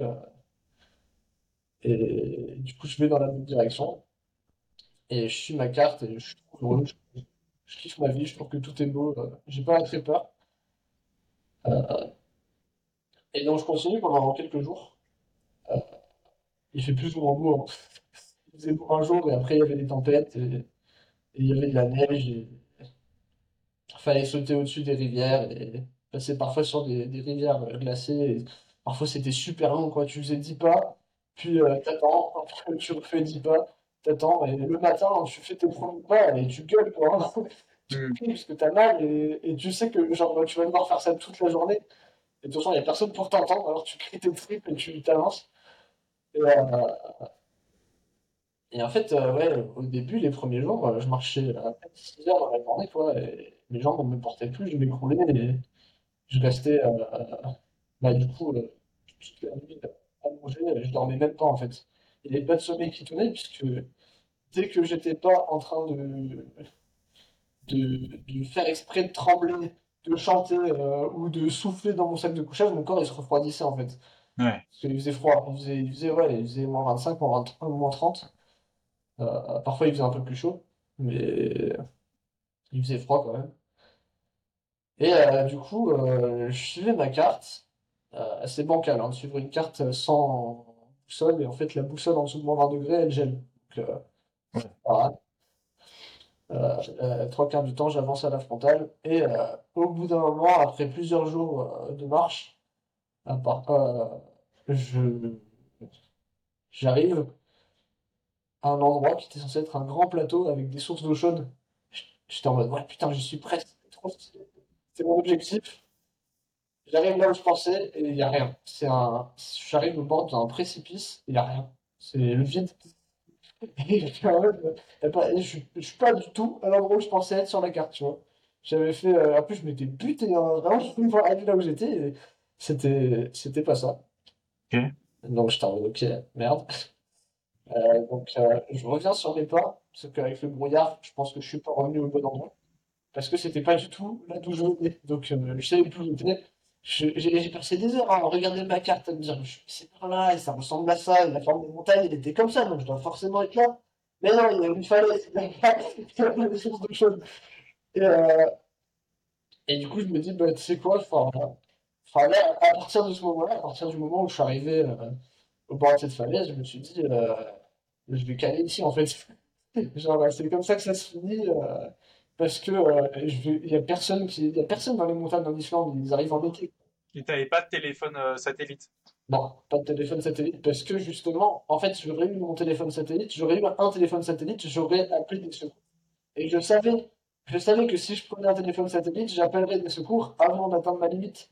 Et en fait, euh, Là, ma mentalité pour ce voyage, c'était que euh, je suis prêt à mourir pour euh, essayer de débloquer mes, des limites et pour euh, débloquer une force. Je suis prêt à faire ça. Et je préfère ne pas prendre de sécurité et qu'il y ait une chance que je débloque cette énergie plutôt que de prendre une sécurité et de partir trop tôt. Parce que sinon, autant pas venir du tout, quoi. C'est pas pour ça que je suis venu. Du coup, euh, je fais ça. Et euh, ouais, bah, du coup, euh, je pensais que j'avais calé. Euh, deux secondes, je me rappelle de l'ordre. Euh, donc, je commence à marcher. Et, euh, et du coup, je continue à traverser des plaines. Je pense que je reconnais où je suis sur la carte, mais je suis pas sûr du tout. euh, Peut-être mon année, mais je sais pas. Donc, je marche toute la journée, je fais pas mal de progrès. Avec, et là, la peur, elle commence à monter, tu vois. Je commence à avoir une, vraie, un vrai sentiment de là, il faut survivre. Et euh, si tu t'en sors pas, et ben, tu vas te battre jusqu'à la dernière goutte. Et, euh, et tu vas mourir parce que s'il y a une chance que tu survives, bah, il faut que tu donnes tout ce que tu as et que tu marches et que tu t'arrêtes pas de marcher jusqu'à ce que tu tombes. Et donc là, j'ai marché, je sais pas, euh, alors que je marchais 6 heures de base, j'ai marché genre 10 heures. Euh, et, euh, et à la toute fin de cette journée, euh, j'ai dû traverser une rivière glacée. La rivière était gelée. Et, mon pied, il est passé à travers la glace. J'ai marché sur un endroit trop fin. Et en fait, du coup, il y a juste mon pied qui a trempé dans l'eau. Avec ta chaussure et ta chaussette. Hein. Ma chaussure, ma chaussette et ma raquette. Donc mon pied touche l'eau. Et là, je suis en mode putain de merde. Et du coup, je me balance euh, sur, euh, un, enfin, sur un endroit qui était safe, quoi, sur la rive. euh, avant que la glace elle pète complètement sous mes pieds. Euh, donc je me balance, je regarde mon pied. Il n'y a même pas eu de transition. Genre, c'était un glaçon en fait. C'était genre, mon pied il est ressorti de la glace. Il y avait un bloc de glace autour de mon pied. Mais non. Je je te jure. Parce qu'il faisait Ouais. trop froid à l'extérieur en fait. Ouais, voilà, en fait, je pense que la rivière, elle était sous la glace et elle coulait, et du coup, euh, elle restait liquide. Mais dès qu'elle était au contact, euh, enfin, dès qu'elle était. Enfin, je, je comprends même pas, en fait, c'est même pas comme si la chaussure était mouillée, il y avait vraiment un bloc autour de la chose qui était, qui était glacée. Enfin, même Ok. euh, je, quand je remplissais ma bouteille, j'avais genre deux minutes pour la boire avant que l'eau, elle, elle se solidifie. hein. Et ça prenait toute la nuit pour la dégeler dans le sac, enfin bref. Et du coup, euh, du coup, là, j'ai mon, j'ai mon pied gelé. Je marche un peu, enfin, je trouve un endroit pour traverser la rivière, je marche en 10 minutes. Et là, Tu je casses commence la glace? je Ouais. commence à péter la glace avec mon, mon piolet. Mais même avec la glace pétée, ma chaussure, elle s'en fait pas parce qu'elle était rigide. Elle était solidifiée. Putain. Et euh, du coup, je mets ma tente, je mets mon sac de couchage et genre, je respire dans mon sac pour essayer de réchauffer. Enfin, j'avais deux sacs, je mets un sac dans l'autre. Et euh, je commence à respirer pour euh, dégeler la chose. Et, euh, et donc, ça prend une heure, une heure et demie pour enlever ma chaussure. Euh, mon doigt de pied, je... enfin, même tout mon pied, en fait, tout le, le bout de mon pied, je le sentais pas, quoi. Il était blanc et T'as enlevé ta chaussette et tout, ouais. Ouais, ouais, ouais, ouais. Mais du coup, je, je sentais plus rien, c'était, mort. Ça... Moi, je le sentais dans mes os quand j'avais mal aux os et j'avais Wow. de chair qui répondait. Euh, j'ai pas beaucoup dormi. Enfin, en fait, j'ai j'ai- j'ai pas dormi du tout quasiment pendant deux semaines. J'ai dû. euh, Enfin, dès, dès que je dormais, dès que je m'endormais, j'étais en mode. euh, Enfin, je me réveillais euh, en tremblant, j'avais froid. Et j'étais en mode, il faut plus que tu dormes fauteuil, alors il n'y a plus de, il y a plus de Hmm. filets qui tiennent. Du coup, euh, je restais juste dans mon sac et, et genre, je chantais des chansons euh, pour me tenir chaud. Wow. Et t'as essayé de réchauffer ton pied au max, j'imagine, en plus. J'ai essayé de réchauffer mon pied au max, j'ai mis euh, des chaussettes euh, et des chaussettes. Et, du coup, euh, bah, le lendemain, euh, je sors de ma tente et le vent il soufflait. Il soufflait pas mal. Euh, j'ai, tout remballé. Ça, c'était franchement le truc que je trouvais le plus chiant. C'était même pas la marche qui faisait mal, hein. C'était juste de remballer la tente. Parce que euh, Le matos, tout le matos et tout. Ouais, c'est ça, c'est ça. Enfin, rien de... Non, en vrai, le plus chiant, petite confession intime, c'est vraiment de faire caca. Faire caca en bouffant, putain, c'est terrible. Et bon, à part ça, c'est ouais, de remballer ton matos le matin, parce qu'en plus, euh, t'es dans ton sac de couchage, t'as même pas chaud dans ton sac, mais tu sais que tu vas sortir et tu vas avoir encore plus froid. Ouais. Et euh, t'as le Mentalement, c'est de dur, qui. Ouais, c'est c'est ça. Mais Il te après, en restait fait, de la nourriture encore? Là, il me restait de la nourriture. C'est vraiment à la fin que j'avais plus de... Heureusement, hein, sinon... euh, C'était les deux derniers jours. Mais, euh, mais du coup, ouais, donc euh, je commence à remballer, là, le vent il commence à souffler, mais ça allait encore. Et il faisait plutôt chaud, tu vois. Il faisait, ben, je sais, ben, il faisait plus de 0 degré. Et donc j'ai remballé mes affaires, je marche sur la neige qui en plus est molle, genre, et du coup là, l'avancée c'était dur. hein. Genre, je, je me suis retrouvé parfois avec la neige jusqu'au bassin.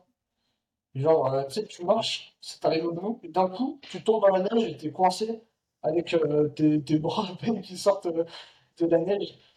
Et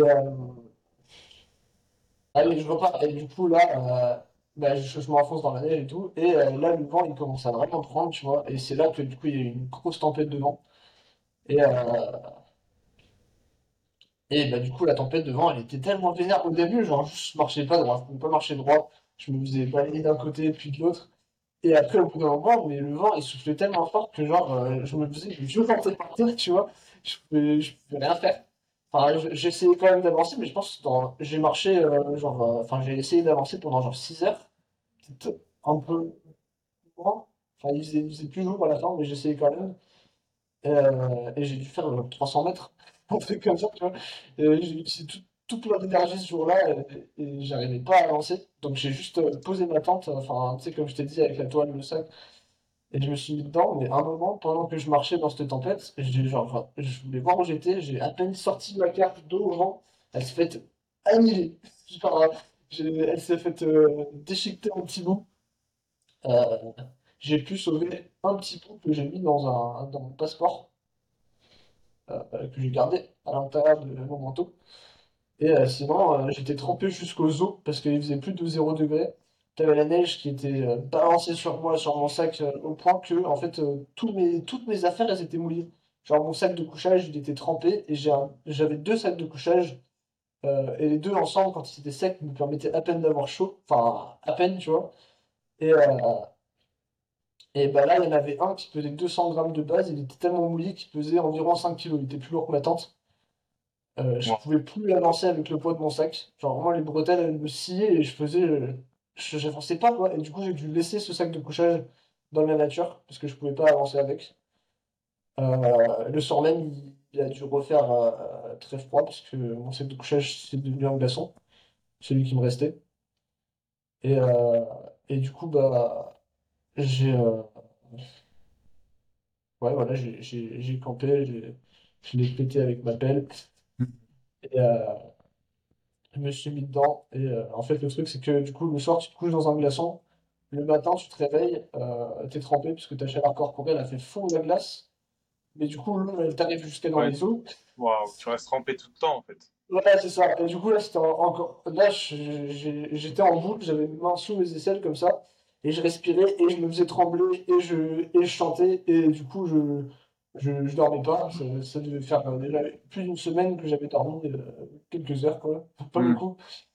Euh, et le matin, tu te réveilles, t'as les doigts gelés, quoi. Et du coup, le jour d'après, bah, j'ai plus de cartes. J'ai plus de cartes, mais je pense que j'étais plutôt dans la bonne direction.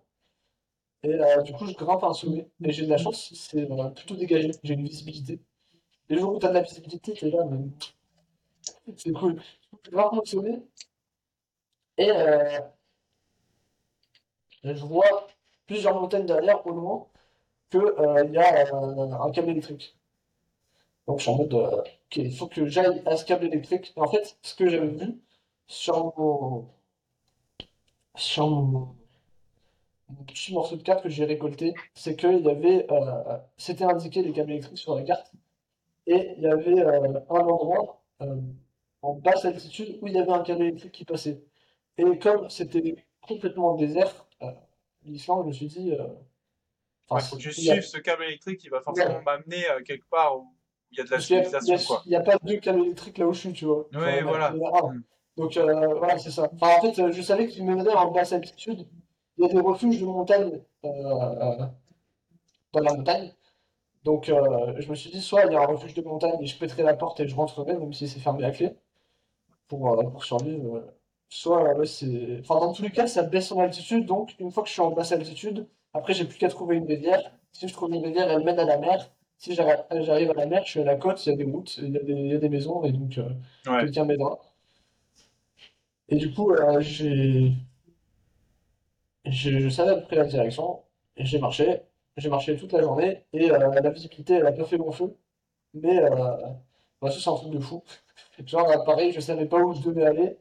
Il y avait un brouillard complet, et de temps en temps, tu avais genre juste un rayon de lumière qui, euh, qui montrait un endroit où je pouvais passer, tu vois.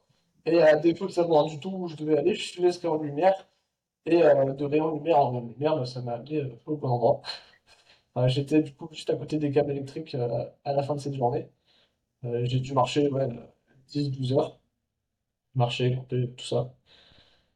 Et euh, donc je plante ma tente, je, m'allonge, mes nuits elles commencent à devenir euh, encore plus courtes. Le, au premier, euh, au premier euh, rayon de soleil, je me lève avec les doigts gelés parce que du coup il n'y avait plus de, euh, plus de sac de couchage. J'essaye de, de défaire ma tente. Il n'y avait pas beaucoup de vent, mais elle s'envolait. Parce que j'arrivais pas à la tenir. Elle, elle commence à rouler. La toile de tente, la bâche, j'avais enlevé. La toile de tente, elle commence à rouler. Et je me dis, ok, je vais rattraper. Je foire. Je commence à courir. Elle commence à accélérer, tu vois. Et, genre, euh, là, je gueule et tout. Je... Et là, euh, j'ai de pleurer, tu vois. Mais je me dis, si là, je pleure, je suis mort, en fait. Il n'y a pas de... Enfin, euh, je sais pas, je savais même pas combien de temps c'était le câble électrique, euh, co- Ouais. comment arriver. Euh, et du coup, elle avait plus de temps. Elle est partie. Elle a disparu dans l'infini euh, euh, blanc, euh, je sais pas où. Ok. Euh, et du coup, je marche dans la direction inverse, puisqu'elle est partie dans l'autre direction que là où il y avait les câbles. Mhm. Et je marche pendant une heure, et je tombe sur ma tente. Alors ça, c'est un miracle. Non. Je te jure. Je, je, je, m'étais tellement mis en tête que j'allais survivre sans tente que quand je l'ai vue, elle n'était pas à côté de moi. J'ai dû marcher un, un moment pour euh, aller jusqu'à elle était. J'étais en mode, mais je vais même pas la chercher en fait. Enfin, je me suis dégagé pour rien. Je trouve que c'est même pas ça. Je, suis en train d'avoir des. Je suis en train de coller et tout. Mais au final, j'y suis allé. Enfin, que, pas de con. Ok, donc t'as trouvé ta tente. J'ai retrouvé ma tente, donc ça c'était fou. Ok. C'est un ascenseur émotionnel ce jour-là. J'arrive euh, au pylône où il y a des câbles. Euh, je commence à la suivre et là je vois que bah, j'ai plus de j'ai plus beaucoup de bouffe du tout. Euh, j'ai genre euh, 3 barres d'énergie pour euh, il me restait 72 heures, Ouais. un peu de chocolat. Euh, et en fait le truc c'est que les câbles électriques ils passent pas par des endroits qui sont censés être empruntés par les humains.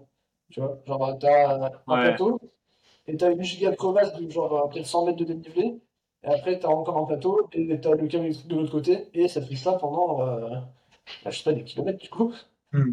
Donc, euh, mais au moins, euh, je voyais que les câbles, ils allaient dans un endroit qui baissait en altitude. Donc, je les ai un peu suivis au pif, mais je, je les ai suivis. Ouais. Et, et du coup, bah, là, c'était vraiment une journée de. Tu désescalades, tu réescalades, tu désescalades, tu réescalades. Et, euh, et bah, à la fin de la journée, j'avais plus de nourriture du coup. Euh, et euh, encore une fois, je dormais pas. Et du coup, le lendemain, j'ai continué à suivre, sauf que j'avais plus de bouffe. Et en fait, ah oui, il faut savoir qu'à ce moment-là, mes journées, elles... enfin, à partir du moment où j'ai suivi les câbles, je faisais euh, 30 heures de marche. Je me posais une heure, et, euh, et après, les 48 heures qui me restaient où j'ai fait jeun, j'ai tout fait d'un trait. Non. Je me suis pas posé du tout, ouais. Et j'ai pas bouffé, du coup, et j'avais pas de sommeil. Et euh, il faut savoir qu'à un moment, j'ai traversé une rivière, euh, un torrent, parce que je suis descendu le plus bas en altitude. Il y avait euh, du coup plein de petites rivières qui se rejoignaient, ça formait un torrent. Je pouvais pas traverser de glace, il y avait plus de glace. Et j'ai dû me mettre du coup à pieds nus avec mon pied gelé, et, euh, enfin même euh, en, en slibard, tu vois. Enfin non, pas en slip, en, en, en pantalon, j'ai pas poussé, mais genre, sauf que l'eau elle est arrivée jusqu'à mon bassin, du coup mon pantalon était trempé. Et du coup, j'ai traversé ça avec euh, mon sac et tout. et je, je regardais mon, mon doigt de pied à ce moment-là. Genre, euh, le long, il bougeait. Le tout c'était tout violet. Wow. Un peu gore, ça faisait mal. Ok, et après, t'as fini par arriver à la civilisation. Ah bah ouais, après, euh, euh, après ouais, du coup, c'était de la marche. Mais en fait, genre, euh, j'ai pris peut-être ouais, 40 heures à arriver sur une route en suivant une rivière. Et à partir du moment où j'étais sur une route, mais en fait, même à la rivière, tu vois, je commençais à, à perdre la tête un peu. Genre, euh, je, je procrastinais parce que je voulais pas traverser cette putain de rivière. Et j'entendais une femme qui chantait dans l'eau et tout, dans l'eau du torrent. Et genre, euh, j'avais des conversations avec des gens qui étaient pas là en fait. Genre, euh, un mec qui me disait, euh, genre, ouais, mets-toi bien dans ton sac de couchage et dors. Et je me suis endormi. Et ça, c'était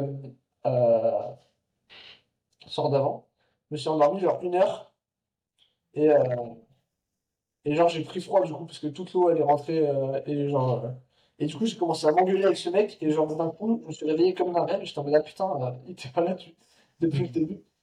Et ouais, bref, du coup, euh, je marche, marche, marche. Et euh, ouais, du coup, euh, 48 heures plus tard, euh, je m'écroule parce que j'arrivais plus à marcher. Je regarde le monde autour de moi, j'ai l'impression d'être bourré, tu vois, il y a tout qui bouge. Et je me force à me lever quand même. Et, euh, et je fais genre deux pas, je suis sur le point de me réécrouler. Et genre, je vois une maison. Du coup, j'allais caler, euh, au moment où je Wow. n'aurais pas pu continuer, je vois une maison.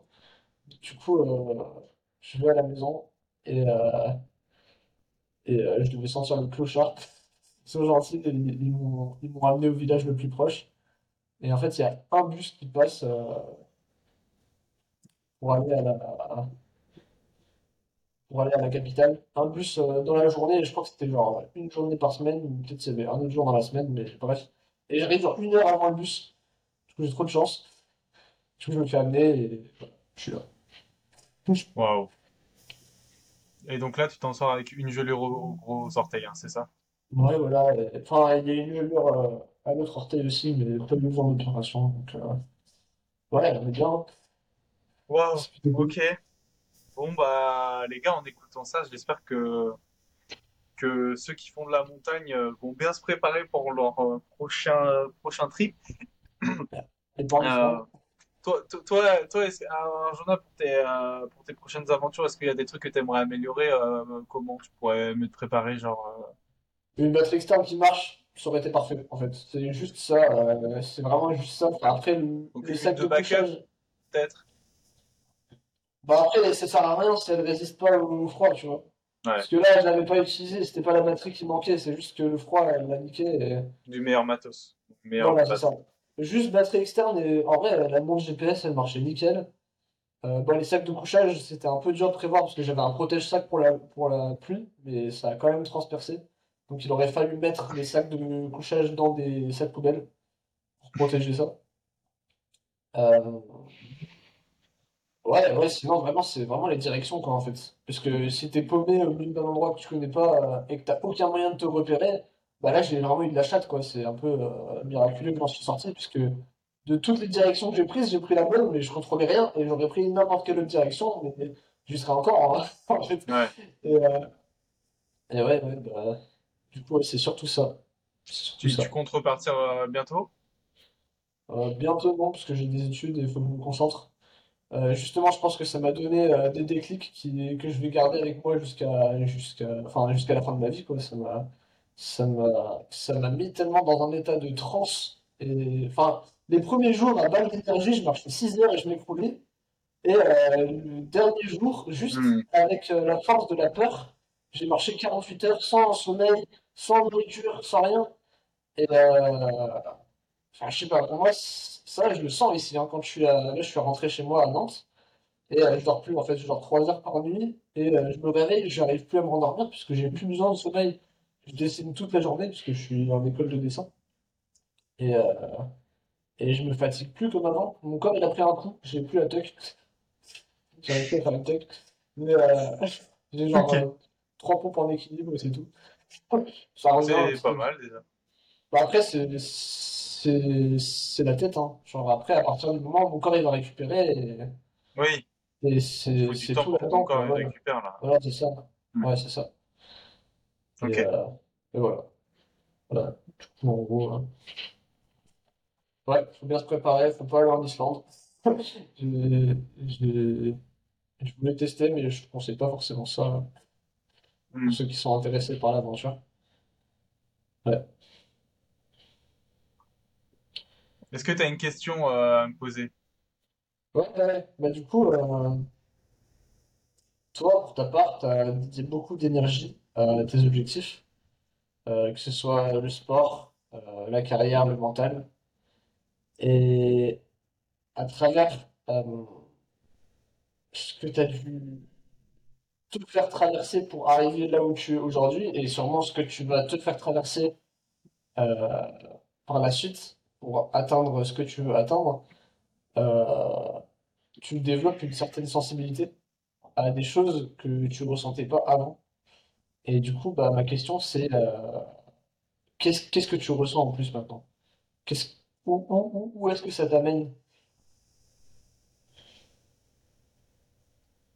Euh, tu veux dire, euh, tu veux- en disant ça, tu, tu induis le fait que je ressens plus de choses qu'avant par rapport à mes efforts, c'est ça? Bah, tu, dans le sens où tu, tu dois avoir une certaine, un certain ressenti de la vie, de ton esprit, de ton corps, qui est différent. Tu dois, Hmm. du coup, euh, même sentir, euh, je sais pas, genre, euh, quand tu manges, ce que chaque aliment te fait, genre, euh, dans la vie de tous les jours, euh, de Hmm. ton quotidien. Bah, comme le disait Arjuna au début du podcast, de toute manière, le, le street for- workout, il, il vous apporte plein de choses et il vous fait évoluer. C'est une, manière d'apprentissage vraiment, euh, vraiment forte. C'est une école, on va dire. Euh, donc, tout au long de votre euh, carrière, on va dire, d'athlète ou même de votre lien avec le street, vous allez évoluer, changer, apprendre des choses, être plus sensible à certaines choses. Euh, et il faut aussi être conscient que, que rien n'est constant. Euh, moi, j'ai appris énormément de choses grâce au, au street et je suis la personne que je suis aujourd'hui grâce au street. Et euh, votre niveau, par exemple, euh, que vous pensez construire, euh, n'est en fait qu'un château de cartes. hein. Euh, on enlève une carte et tout peut, tout peut être balayé, comme Arjuna qui, par exemple, revient d'un d'un effort surhumain et qui, qui n'a plus une tuck. Quel est le lien? Quel est le rapport? Vous voyez? C'est-à-dire que Euh, je connais plein d'amis qui ont, qui ont construit un niveau de, de fou et qui ne peuvent plus rien avoir du jour au lendemain à cause d'un problème mental ou alors euh, de blessures. Hmm.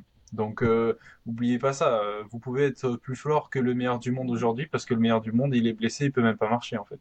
Donc, euh, tout, en fait, tout est superficiel, tout est relatif et j'ai fini par comprendre qu'en fait, tout, tout ne dépend que de chacun et tout se passe dans votre tête en fait. C'est votre aventure, c'est votre histoire.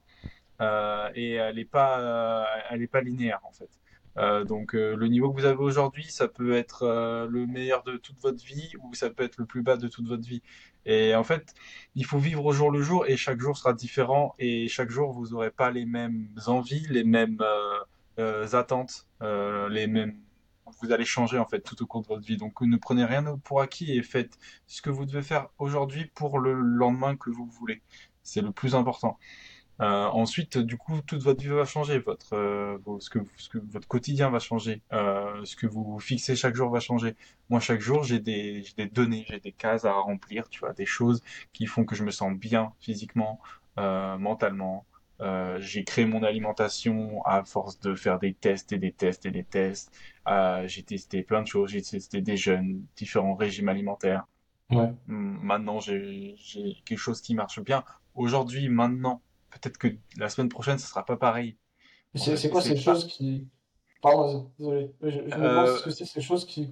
T'as dit que t'avais des listes de choses que tu cochais voilà. Alors, principalement aujourd'hui, il y a des choses qui marchent sur moi, qui font que euh, j'évolue à l'entraînement, que mon physique évolue, que je me sente bien mentalement. C'est euh, bah, mon alimentation, manger ce dont j'ai l'habitude de manger qui marche sur moi, euh, mon riz, mon poulet, manger mes calories, euh, traquer mes macronutriments, tout ça, ça fait que j'ai une évolution physique euh, vraiment complète et que j'aime bien aussi contrôler moi ce que je fais d'une Mhm. certaine manière, pas à outrance, mais euh, cont- un, qui a un minimum de contrôle pour être sûr que je vais sur la bonne voie. Ensuite, il y a mes pas. C'est vrai que depuis un an maintenant, j'ai aim- appris à aimer marcher, en fait, sortir tous les jours. Tous les jours, je sors, je marche deux heures environ, tu vois, deux heures ou plus. Tous les jours, tous les jours de ma vie, en fait. Ça a amené des énormes changements physiques, euh, même mentaux. Je réfléchis plus, euh, je me sens mieux dans mon corps. Je peux m'entraîner tous les jours, sept jours sur sept, je m'entraîne. Euh, je suis moins blessé.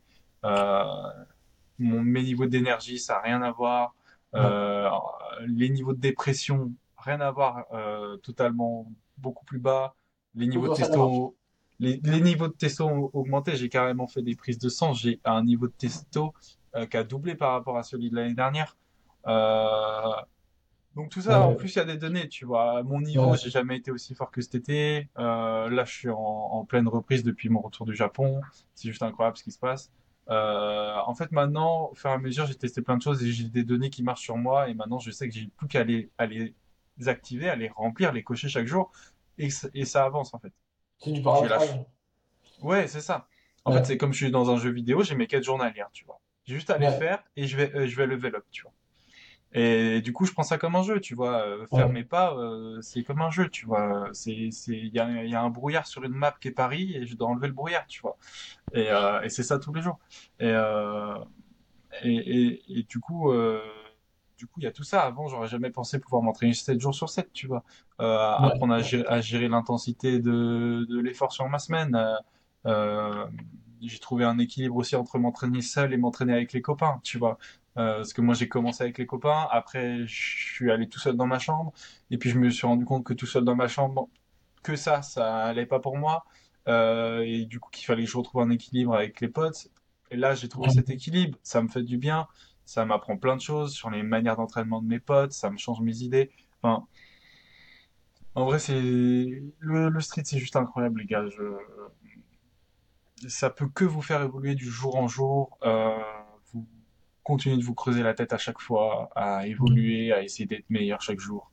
Et c'est la quête de la vie. Et, et c'est ce que je disais à Nicolas aussi la dernière fois, c'est que on peut très bien décider de, se dire bon bah ça sert à rien de s'entraîner parce que euh, qu'est-ce que ça veut dire être fort, qu'est-ce que ça veut dire être le meilleur? Euh, si mon niveau je le perds et que j'ai plus rien, ça sert à quoi d'essayer d'en avoir un? Nan, nan, nan. Mais en fait, vous avez beau imaginer toutes les choses possibles dans votre vie qui peuvent se passer ou pas, qui peuvent avoir telle raison, telle justification ou non. En fait, si vous le faites pas, si vous le vivez pas, vous n'avez pas vécu votre vie en fait. Donc vous pouvez pas savoir. Et donc, comme disait Nico aussi la dernière fois, euh, une fois qu'on a fait le choix, on peut pas regretter.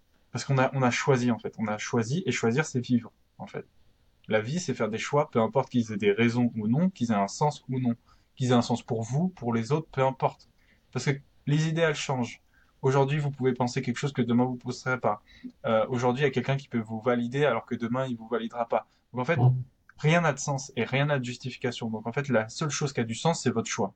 C'est Ouais, le fait que vous que ayez toi, décidé de faire une chose ou pas, tu vois. Mm.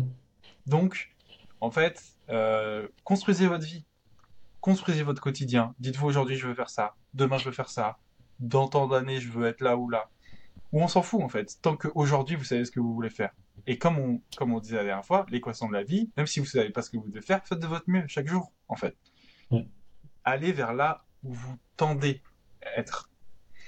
Et voilà, et essayez de kiffer votre vie et, et, et c'est le plus important. Euh, créez vos cercles de priorité.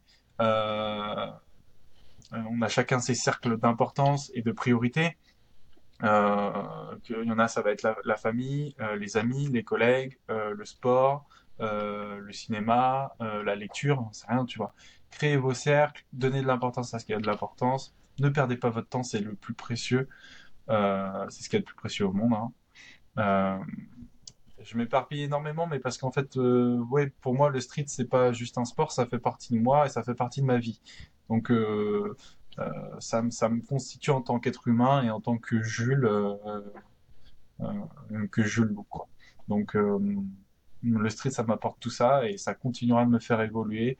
Et à part ça, en fait, juste ça me rend trop heureux parce que je peux, je peux partager avec euh, mes amis. Euh, aujourd'hui, on peut vous faire des podcasts sur nos expériences et nos vies respectives. Euh, euh, ça nous a, on a plein de souvenirs et de bons moments dans la mémoire, que ce soit pendant des rassemblements, pendant des entraînements, qui puissent durer des années. Donc tout ça, c'est juste de l'expérience et c'est du condensé de vie en fait, c'est des fragments de vie. Et je peux vous que vous le conseiller en fait. Entraînez-vous avec vos amis, entraînez-vous tout seul, euh, voyagez, faites votre sport, faites ce que vous kiffez et vivez en fait. Faites vos choix, vivez. C'est le plus important. Donc euh, ouais, le street, ça m'a, ça m'a vraiment fait évoluer sur tout. Ça continue de me faire évoluer chaque jour. Et euh, et euh, chaque jour, je me lève et j'ai juste hâte de, de, de, de vivre et de faire mes choix en fait. Et euh, et voilà. Donc euh, donc euh, ouais. Du coup, question. Est-ce que tu penses que vivre de façon plus, le plus, ah, pardon. Vivre de façon la plus optimale possible, c'est euh, du coup tout donner chaque jour et vivre de façon très intensément, ou c'est aussi euh, chercher une euh, forme de plaisir plutôt que tout le temps chercher l'évolution et du coup de trouver un équilibre entre les deux. Est-ce que genre le plaisir il va il va de toute façon venir par lui-même autour de notre évolution et donc il faut juste chercher à évoluer et tout donner ou est-ce que il faut penser il faut penser à chercher l'évolution mais il faut aussi penser à chercher le plaisir Oui, moi, oui, moi je pense, je pense que comme je l'ai dit tout à l'heure, c'est une question d'équilibre. Euh, l'évolution, elle est bien, mais en fait, euh, les meilleurs trainings de votre vie, c'est les trainings où vous avez kiffé ce Ouais. que vous faites. Donc, il faut qu'il y ait du plaisir, que la notion de plaisir, elle soit présente, parce que on met du plaisir dans une habitude, ça devient une habitude quotidienne. Il n'y a pas de plaisir, on lâche. Ouais. Le plaisir, c'est juste trop important dans vos trainings, dans, dans toute votre vie, et du coup, le plaisir doit faire partie de, de votre évolution, tu vois. Que, comme je dit, mais pas, c'est quelque chose que je dois faire, Ouais. mais si j'en avais pas envie, je le ferais pas en fait. Et, et, et vu que j'ai du plaisir à le faire, et parce que je sais ce que ça va me donner, j'aime même le faire pendant que je le fais, etc., etc., j'ai tellement de bonnes raisons que j'ai envie de le faire en fait. C'est pour ça que j'arrive à le faire tous les jours. Et que c'est pas, oh putain, il faut que j'aille m'entraîner, oh putain, il faut que j'aille me faire mes pas. Non, j'ai juste trop hâte en fait. Ouais. J'ai juste envie d'y aller, tu vois. Là, genre, après ce podcast, je vais faire mes pas, je vais aller m'entraîner et tout, et j'ai hâte de le faire, tu vois. Donc il- le plaisir, il faut que ça fasse partie de votre vie, il faut pas que vous l'oubliez, sinon, comme j'ai dit, vous allez perdre goût en plein de choses et c'est Mm. pas bien. Donc trouvez aussi votre équilibre. C'est-à-dire que j'ai pas commencé, je suis pas passé de zéro pas à 15 000 pas, tu vois. Euh, au début, je faisais 7000, tu vois. Après, il y avait le podcast du Raptor qui disait, faites 10 000 pas, allez, allez checker 10 000 pas. Au début, j'étais en mode, what the fuck, 10 000 pas, c'est énorme. j'ai fait 10 000 pas pendant, pendant des mois, des mois, des mois. Là, il y a encore d'autres mecs qui font, je me, je me suis rendu compte qu'ils faisaient 20 000. J'ai un, un, un ami, Kevin, il fait 20 000 pas par jour tous les jours. Je me suis dit, vas-y, va chercher plus, plus haut, tu vois. Donc là, je suis entre 13 et 17 000. Ouais. Et aussi parce qu'en ce moment, j'ai le temps, tu vois. Après, même quand je travaille, vu que j'ai un travail qui est très physique, de toute façon, je fais, je fais minimum 10 000 pas. Euh, donc, euh, donc voilà, mais en tout cas, euh, faites les choses progressivement et gardez le plaisir. Euh, euh, par exemple, si vous voulez vous entraîner tous les jours, que- comme le disait Nico, euh, si c'est 15 minutes par jour, c'est 15 minutes, tu vois. Et au bout d'un moment, tu feras Ouais. 30 minutes. Mais si vous, du jour au lendemain, vous faites 3 heures, euh, 7 fois par, 7 fois euh, par semaine, vous ça va pas marcher en fait. Donc, Ouais. euh, garder la notion de plaisir, c'est hyper important. Et du coup, deux questions par rapport au plaisir. C'est euh, le plaisir, c'est euh, à la fois quelque chose qui est représentatif. Si tu prends pas de plaisir à ce que tu fais, est-ce que c'est que tu arrives à une forme de saturation et du coup que t'es pas en connexion avec ton corps? Parce que si tu étais en connexion avec ton corps et ton cerveau, tu kifferais ce que tu fais. Et du coup, il y a quelque chose qui va pas. Et du coup, ça veut dire que tu, prends pas de plaisir. Et donc, tu sais que tu es en train de faire les choses correctement à partir du moment où tu prends du plaisir. Bah, en fait, il y a la notion de lassitude aussi. Euh, Ouais. par exemple, j'ai un exemple qui me vient en tête, c'est euh, vu que je m'entraîne 7 jours sur 7, j'écoute euh, 7 jours sur 7 des musiques à mon entraînement, tu vois. Il y a Ouais. des musiques que je vais kiffer, mais si je les écoute 7 jours sur 7 pendant 3 heures, en fait, elles vont me lasser, tu vois. Mais ça veut pas dire que j'aime plus la musique ou que j'aime plus cette musique, c'est juste que là, je l'ai trop écouté, je l'ai trop poncé. Et on en revient encore une fois à l'équilibre. Et euh, d'où la nécessité, moi je sais que du coup, j'ai plein de playlists différentes en fonction de mes moods, euh, mes ambiances, des, des trucs comme ça. Et du coup, je varie tout le temps. Et j'essaye toujours d'être en accord avec mon, mon état mental, comment je me sens, mon esprit dans ma tête, et ce que je dois faire. Et je l'adapte pour en tirer le plus de plaisir possible et en même temps remplir les données et faire ce que je dois faire, tu vois. Je suis pas un robot, tu vois, je suis humain, j'ai Ouais. des émotions. Donc, euh, donc je fais vraiment ce, ce petit hack mental à chaque fois de, de, je dois faire cette action, comment je me sens là et comment je peux tourner cette action en en prenant le plus de plaisir possible, tu vois. Ouais. Euh, ça peut passer par la musique, ça peut passer par là, j'ai vraiment pas envie de m'entraîner tout seul, donc je vais aller m'entraîner avec un pote, ce qui fait qu'en fait je vais kiffer mon entraînement parce que je change d'environnement, tu vois, changer d'environnement, euh, tout ça, ouais, changer d'environnement c'est important les gars. Euh, si vous trouvez de la lassitude, euh, l'environnement peut énormément influencer euh, ce que vous faites. C'est-à-dire que vous faites la même chose mais dans un autre environnement, ça n'a rien à voir, tu vois. Tu t'entraînes chez toi ou dans une salle avec des potes, ça n'a rien à voir. Tu marches tu fais tout le temps le même chemin autour de chez toi, mais imagine demain t'es au Japon, euh, tes 20 000 pas, tu vas les faire en kiffant ta vie, tu vois. Donc Ouais. l'environnement, c'est hyper important. Donc euh, si vous trouvez beaucoup de lassitude dans votre euh, vie de tous les jours, essayez de changer des petits trucs dans votre environnement. Ça peut être un tips euh, hyper intéressant. Mm. Du coup, ce que je me demande, c'est est-ce que parfois, pour réussir à trouver un équilibre, il faut aussi apprendre à se restreindre? Par exemple, si tu sais qu'au bout d'un moment, la musique, elle va te... Certaines musiques vont te saouler, tu vas devoir changer, tu vas peut-être devoir te satisfaire de musiques qui sont pas euh, optimisées euh, pour ce que tu veux faire, parce que tu veux changer. Est-ce qu'au final, ce serait pas une euh, limite meilleure approche de euh, d'apprendre à à trouver sa force en soi et de pas dépendre de la musique? Comme ça, tu sais que le jour où tu as vraiment envie de- d'avoir de la force, et ben là, tu mets ta musique préférée, elle va te donner un boost d'adrénaline et tu auras tellement réussi à trouver une force limite équivalente sans musique que du coup, bah, ça va la décupler le jour où tu mets de la Ouais, Son. totalement. Euh, Totalement, c'est hyper important d'être conscient de ça. C'est pour ça que moi aussi, bah, j'aime tester plein de choses. Et, Ouais. euh, et je suis passé aussi par des phases de training sans musique, tu vois. Euh, des- des- je me suis entraîné à un moment donné de, j'en avais profité parce que j'étais blessé, donc je savais que j'allais pas faire de perf de toute manière. Et je me suis dissocié de la musique pendant deux semaines.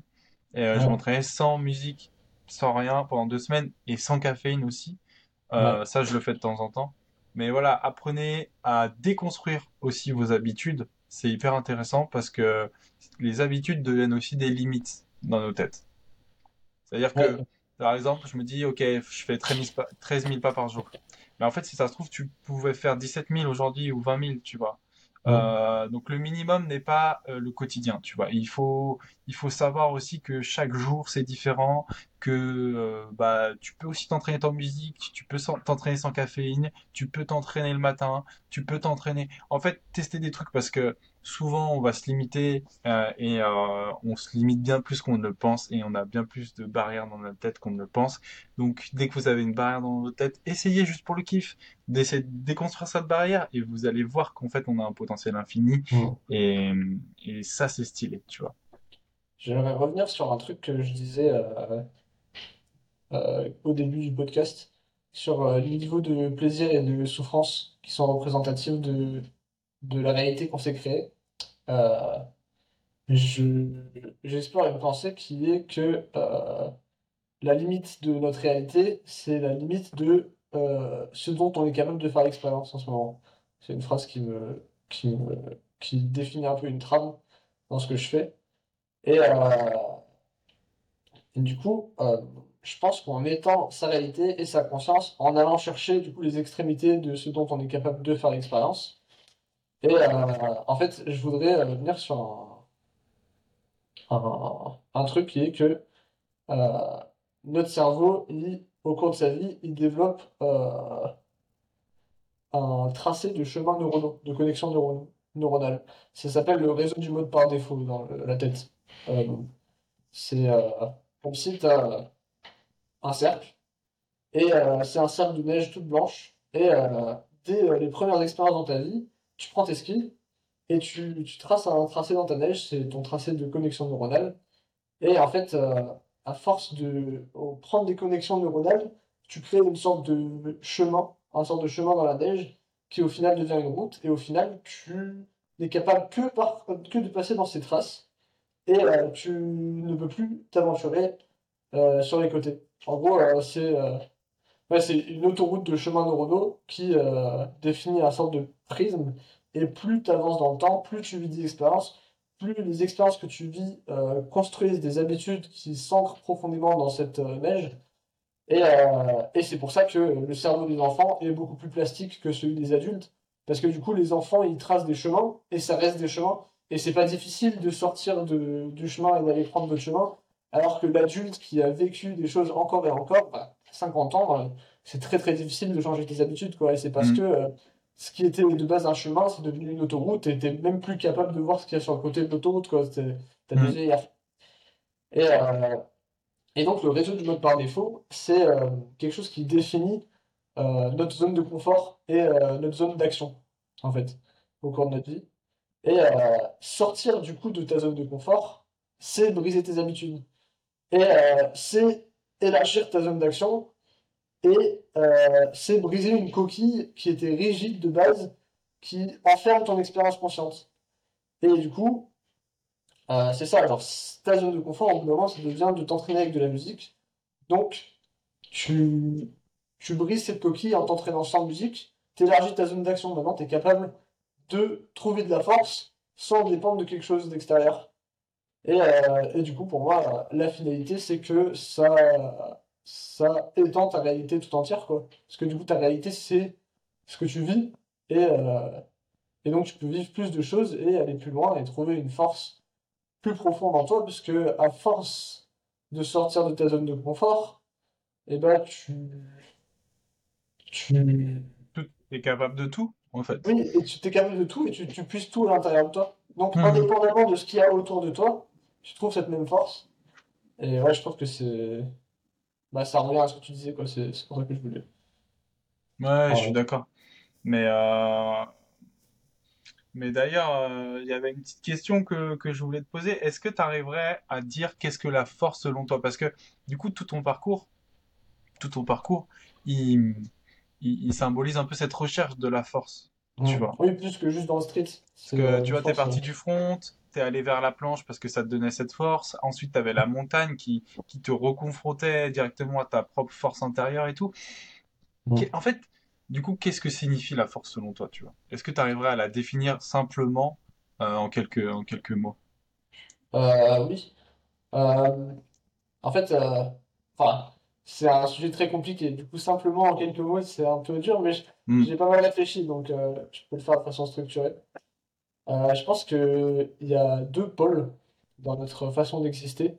Et c'est grossièrement symbolisé, mais tu as la force et la souplesse, qui peut euh, se représenter par la contraction et la décontraction. Le, l'attachement, la force, c'est un attachement. C'est parce que tu es attaché à quelque chose que du coup, tu vas avoir une volonté de poursuivre cet attachement qui va initier un potentiel d'action qui va te faire contracter, par exemple. C'est parce que tu es attaché à faire une planche que du coup tu pousses. Alors que la souplesse, au contraire, c'est le détachement, c'est le relâchement de tes muscles. Et euh, c'est un, état de détachement, pour la souplesse. Et euh... bon, c'est ça la force. c'est hyper intéressant. Je pense qu'on peut, on peut vraiment, chacun peut mettre pause et réfléchir sur, euh, sur ça et pousser ça encore plus loin euh, dans sa tête. Hmm. Euh, oui, après, enfin ça c'est la, pour moi ça c'est la définition de la force, mais ça peut prendre plein plein de formes. Par exemple, même pour pratiquer la souplesse, il faut de la force parce qu'il faut être attaché à pratiquer ta souplesse. Et en fait, la puissance de ton attachement, va définir la puissance de ta force. Et du coup, je pense que la force, elle est directement liée aux émotions. Plus tu as une émotion forte, plus tu vas créer un attachement puissant. Et du coup, plus tu vas exercer de la force. Et c'est pour, euh, parce que, parce que ta volonté, elle va être puissante. Et c'est pour ça que euh, les états d'émotion nous permettent de faire des planches plus élevées, je pense. Parce que du coup, elle crée une volonté plus forte, un attachement plus fort, plus fort. Et, euh, et du coup, bah, ça, ça, ça rend. J'ai une, contre, contradiction là. Vas-y qui me vient, c'est que j'ai lu un manga qui s'appelle Vagabond, euh, qui parle d'un samouraï euh, euh, très connu japonais, Musashi. Le manga s'appelle Vagabond, pour ceux qui connaissent pas, ouais, Miyamoto Musashi, qui est un mec qui a vraiment existé. Et c'est un mec qui est, c'est l'un des meilleurs samouraïs. Et Ronin, ouais. Et en fait, ce qui est intéressant, c'est que lui, dans sa recherche de force, parce qu'il est l'un des meilleurs et il cherche à devenir le meilleur, tu vois, il se demande qu'est-ce que signifie la force, tout ça. À la, vers la fin du manga, en fait, il se rend compte que, que son état d'excellence, son prime, on va dire, se trouve dans l'absence même euh, d'émotion, de d'anticipation. C'est un état, euh, on le remarque, de relâchement tel qu'on dirait qu'il s'apparente à l'eau comme Bruce Lee qui parlait de l'eau et il dit devenez, devenez l'eau.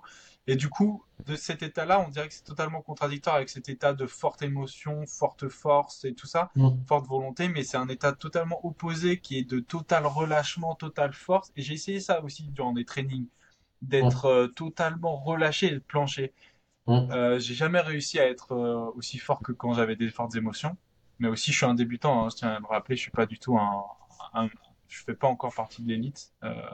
Mais, mais du coup, c'est hyper intéressant parce qu'en lisant ce manga, tu te dis putain, euh, ça donne envie d'essayer, tu vois. Est-ce que en étant dans un état de relaxation totale, tellement j'oublie mon corps, j'oublie le mouvement, comme Bruce Lee qui apprenait qu'en fait tu pouvais donner un coup de poing très très rapidement en étant relâché plutôt que contracté dur, tu vois.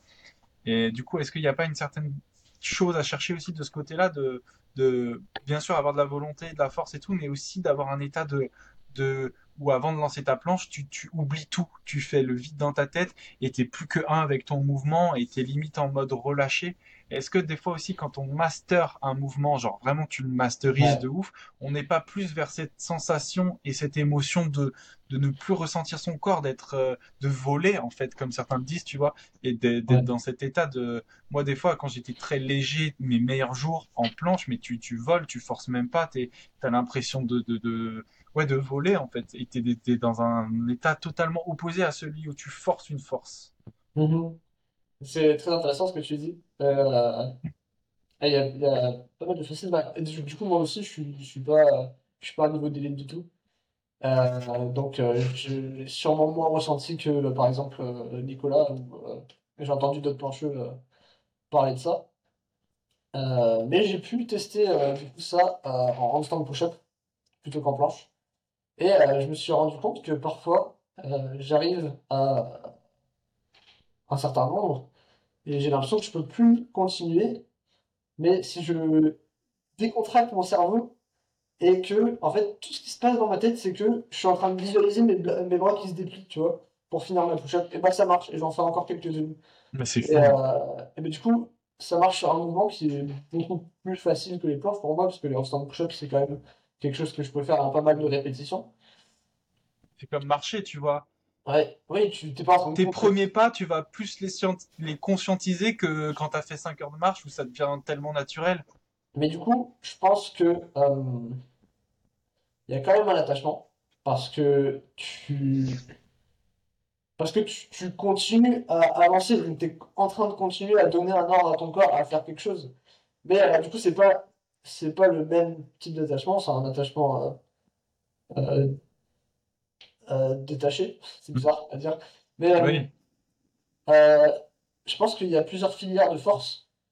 Il y a, t'as la force max où tu arrives à contracter 3 secondes. T'as la force, enfin, c'est, du coup, je crois la, la plus, la plus puissante, c'est anaérobie à lactique. Après, t'as anaérobie lactique. Et après, t'as aérobie, euh, aérobie lactique, je crois, ça, ouais. Et du coup, euh, je pense que le, le rapport à l'esprit en fonction des différentes filières énergétiques doit, euh, doit changer, évoluer. Hmm, Parce que du coup, tu es aussi dans un état où euh, quand tu fais de l'aérobie, l'anaérobie à lactique, tu vas pas faire durer l'effort très longtemps, donc t'as pas besoin d'oxygène, t'as pas besoin de faire passer de l'énergie en toi. Genre, il n'y a pas un flux d'énergie, tu es juste en train de prendre tout ce que tu as déjà dans ton corps et tu es en train de le ressentir, ressortir. Alors que quand tu arrives sur des filières énergétiques euh, plus basses, eh ben, t'as, t'as besoin de faire fluctuer de l'énergie en toi, que ce soit de l'air, euh, enfin des, des... Oui, Mm.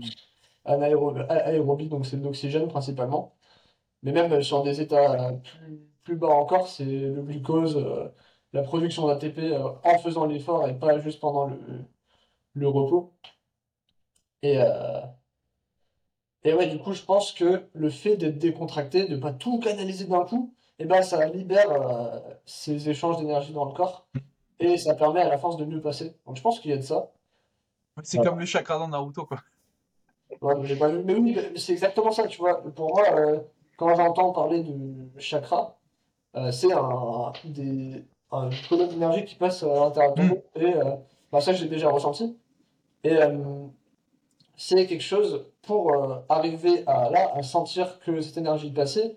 C'était comme une sorte de danse avec moi-même. C'était euh, un, comme si je ressentais ce que me faisait euh, le fait de forcer, de contracter, puis ensuite de faire de la souplesse, puis ensuite de méditer, puis ensuite de prendre une douche froide, mais de me relâcher, tu vois. Et en accordant mon instrument comme ça, petit à petit, et ben, tu sens que l'énergie passe de plus en plus. Le fait de rester à jeun, du coup, de, de, de rien bloquer. En fait, c'est, c'est pas euh, pour faire passer cette énergie, c'est même pas la recherche de faire la performance max, c'est la recherche de, euh, bah, de tout libérer, tout ce qui bloque. Je pense que les gens bah, comme Nicolas qui font des purges, par exemple, quand tu fais un jeûne, etc., et bah, petit à petit, tu sens que toutes les, toutes les choses qui bloquent, euh, qui bloquent dans ton corps, que ce soit au niveau de tes pensées ou dans ta colonne vertébrale, se libèrent et, et, et ça, ça passe, quoi.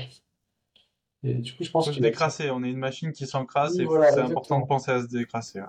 Ouais. Et du coup, du coup, ça m'amène aussi à une question que je voulais vraiment te poser aussi. C'est, c'est tu, tout, à l'heure, tu nous parlais de tes nombreuses euh, fatigues nerveuses, on va dire, ces moments où, où tout d'un coup tu perds ton niveau. Ouais. Et tout, et ça, toi, c'est un truc qui t'est arrivé énormément de fois. Tu vois, c'est un, Ouais. on pourrait dire, c'est un de tes problèmes euh, euh, vraiment particuliers. Tu vois. Est-ce est-ce que tu as une explication à ça? Est-ce que tu as, pu un peu plus évoluer là-dessus, savoir quand est-ce que ça arrivait, pourquoi, euh, qu'est-ce que c'est en fait? Ouais, Parce que, parce que Nico aussi, il a perdu son niveau instantanément, tu vois, il y a eu un truc. Est-ce que c'est la même chose? Est-ce que c'est différent? Bah, ce qu'il y a en commun avec Nico et moi, c'est qu'on a beaucoup poussé le jeûne. Euh, je crois que, enfin, je sais pas, en vrai, je sais que Nico, il va bien dans les extrêmes quand il teste des trucs avec l'alimentation, donc, euh, donc euh, j'ai pas envie de dire que je suis allé plus dans le rouge que lui, mais euh, j'ai eu l'impression d'avoir plus subi les. Après, vu qu'il a arrêté au bout de moins de fois de, de, de rechute, ça aurait peut-être fait exactement pareil, je sais pas. Mais donc, il y a peut-être euh, une dimension avec le jeûne. En fait, une explication euh, qui pourrait être scientifique, diagnostiquée, validée, je- j'en ai pas à donner. Mais par contre, en termes de ce qui se passe dans mon corps, le ressenti, etc., euh, j'ai quand même trouvé des choses qui remédiaient euh, à ça. Euh, je sais que parfois, le fait de, de faire beaucoup de renfo, et du coup, de pas juste faire de la force max pendant mon training, et ben c'est comme si ça, ça choquait moins mon corps un peu. Ça faisait aussi des progressions plus constantes Mm. et moins en pic. Parce que du coup, quand je faisais de la force max, je faisais des gros pics de progression et,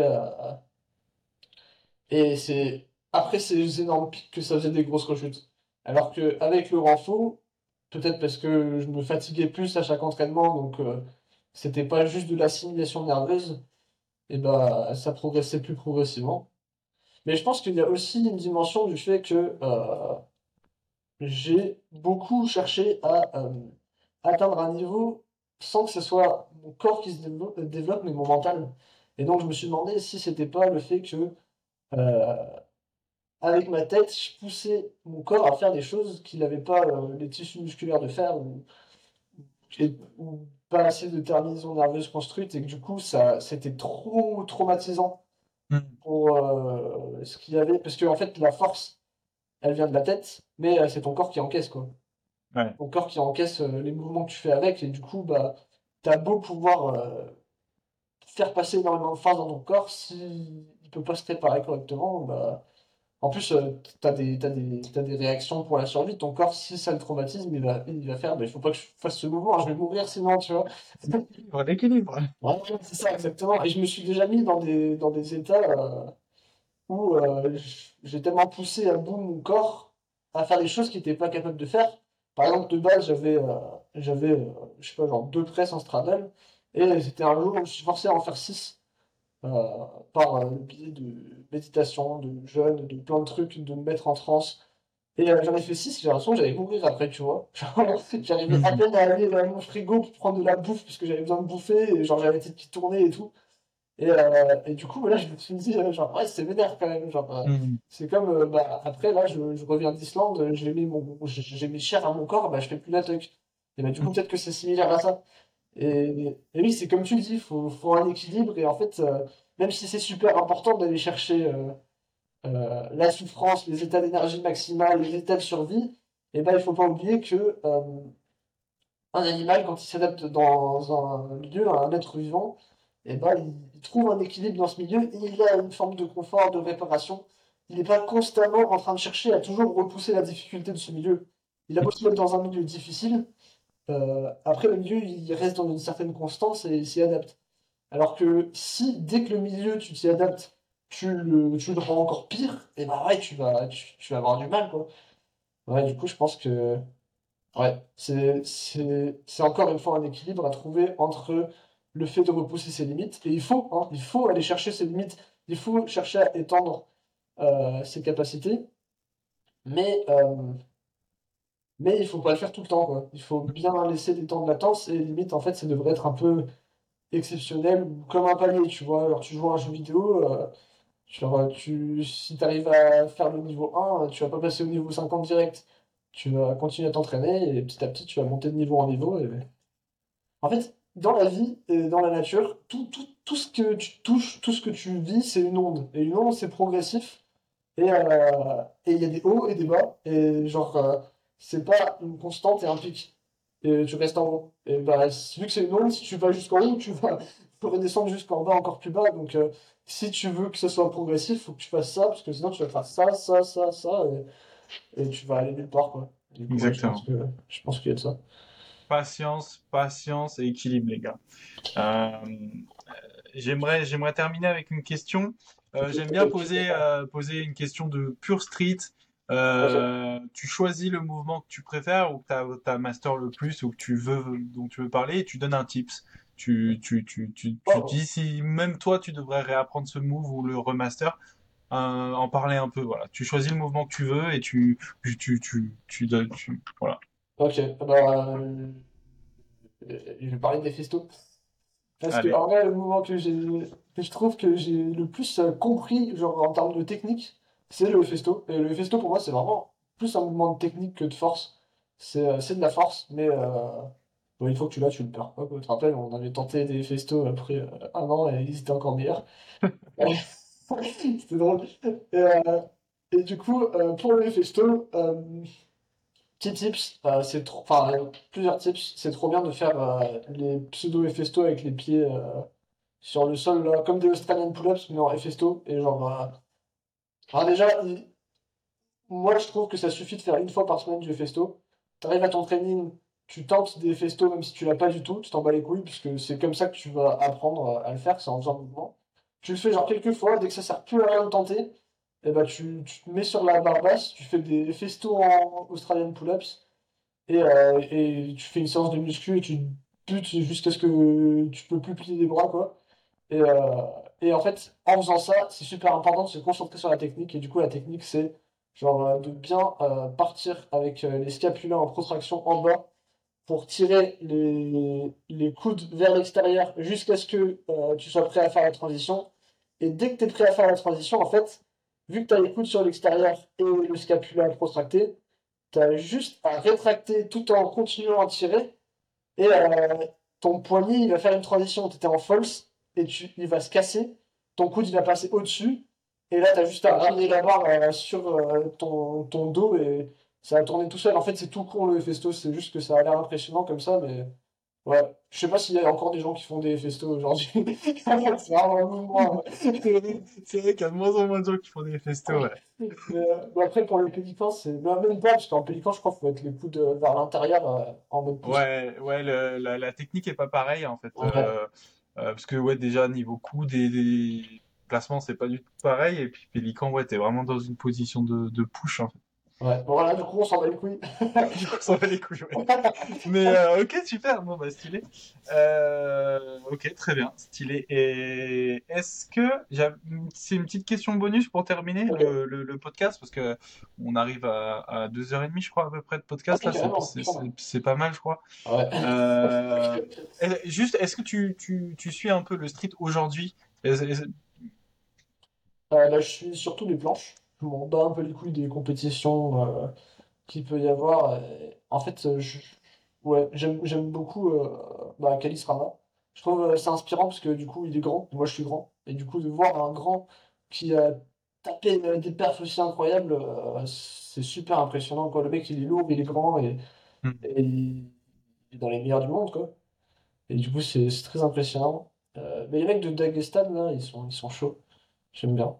Et euh, ouais, sinon, je vois un petit peu, je vois surtout les plancheux, quoi. les- Et ouais. Bon, après, je suis pas, je suis pas beaucoup sur Insta. J'ai- Je coupe euh, les réseaux et un peu tout, du coup, euh, Donc ouais, aujourd'hui, aujourd'hui le street pour toi c'est c'est devenu très personnel, ouais. personnel, c'est pour toi et tu continues à le pratiquer et ça fait partie de toi maintenant en fait. Ouais, voilà, tu sais, tu disais euh, que tu trouvais l'équilibre entre t'entraîner avec les gens et tout seul. Je trouve que c'est génial de faire ça. Euh, et je pense qu'un jour, je, je ferai ça aussi. Peut-être même seulement m'entraîner avec mes potes. Mais pour l'instant, c'est quelque chose de vraiment très personnel pour moi, vu que il y a beaucoup de choses que j'ai besoin de comprendre sur moi. Et ben, Hmm. j'utilise le street pour comprendre des choses sur moi avant tout. Et, euh, et pour la perf aussi. Enfin, logique, parce que si tu suis pas la perf, t'évolues pas. Mais, euh, mais c'est moins quelque chose de partage. Mais oui, c'est. Pendant mes entraînements, je les fais dans le silence. Et euh, je les fais comme une sorte de méditation, en fait. Je, je- Du coup, ouais. Mais euh, oui, voilà. C'est ça. Ok, super inspirant. J'ai- Bah, de toute façon, euh, je pense qu'on fera sûrement d'autres épisodes Ouais, oui, oui, Voilà. oui. J'ai encore plein de questions en plus, mais. parce on- on- je pense qu'on a, on, a encore plein de choses à partager et à dire, mais en tout cas, ça fait déjà un beau premier épisode. Je pense que déjà bon, pour que. Bah non, c'est bien, c'est bien. J'espère que, que ça vous a plu, que, que, que vous, bah, vous avez rencontré Arjuna aujourd'hui, voilà. Euh, donc euh, bon bah écoute, on, on, on va se laisser là, euh, on va se laisser là pour aujourd'hui. Bah merci Arjou de nous avoir partagé toute ton aventure, toute ton expérience. En tout cas, je pense que elle est bien inspirante pour pas mal de gens. Et euh, et voilà, je te, laisse dire le mot de la fin. Et puis, bah, moi, les gars, je vous dis, euh, je vous dis à la prochaine euh, pour, le prochain épisode de Mind Power. Et puis, bah, entraînez-vous bien, régularité, et équilibre surtout. Pensez tout comme un équilibre. Et voilà. Allez, je vous fais des bisous. Et bah,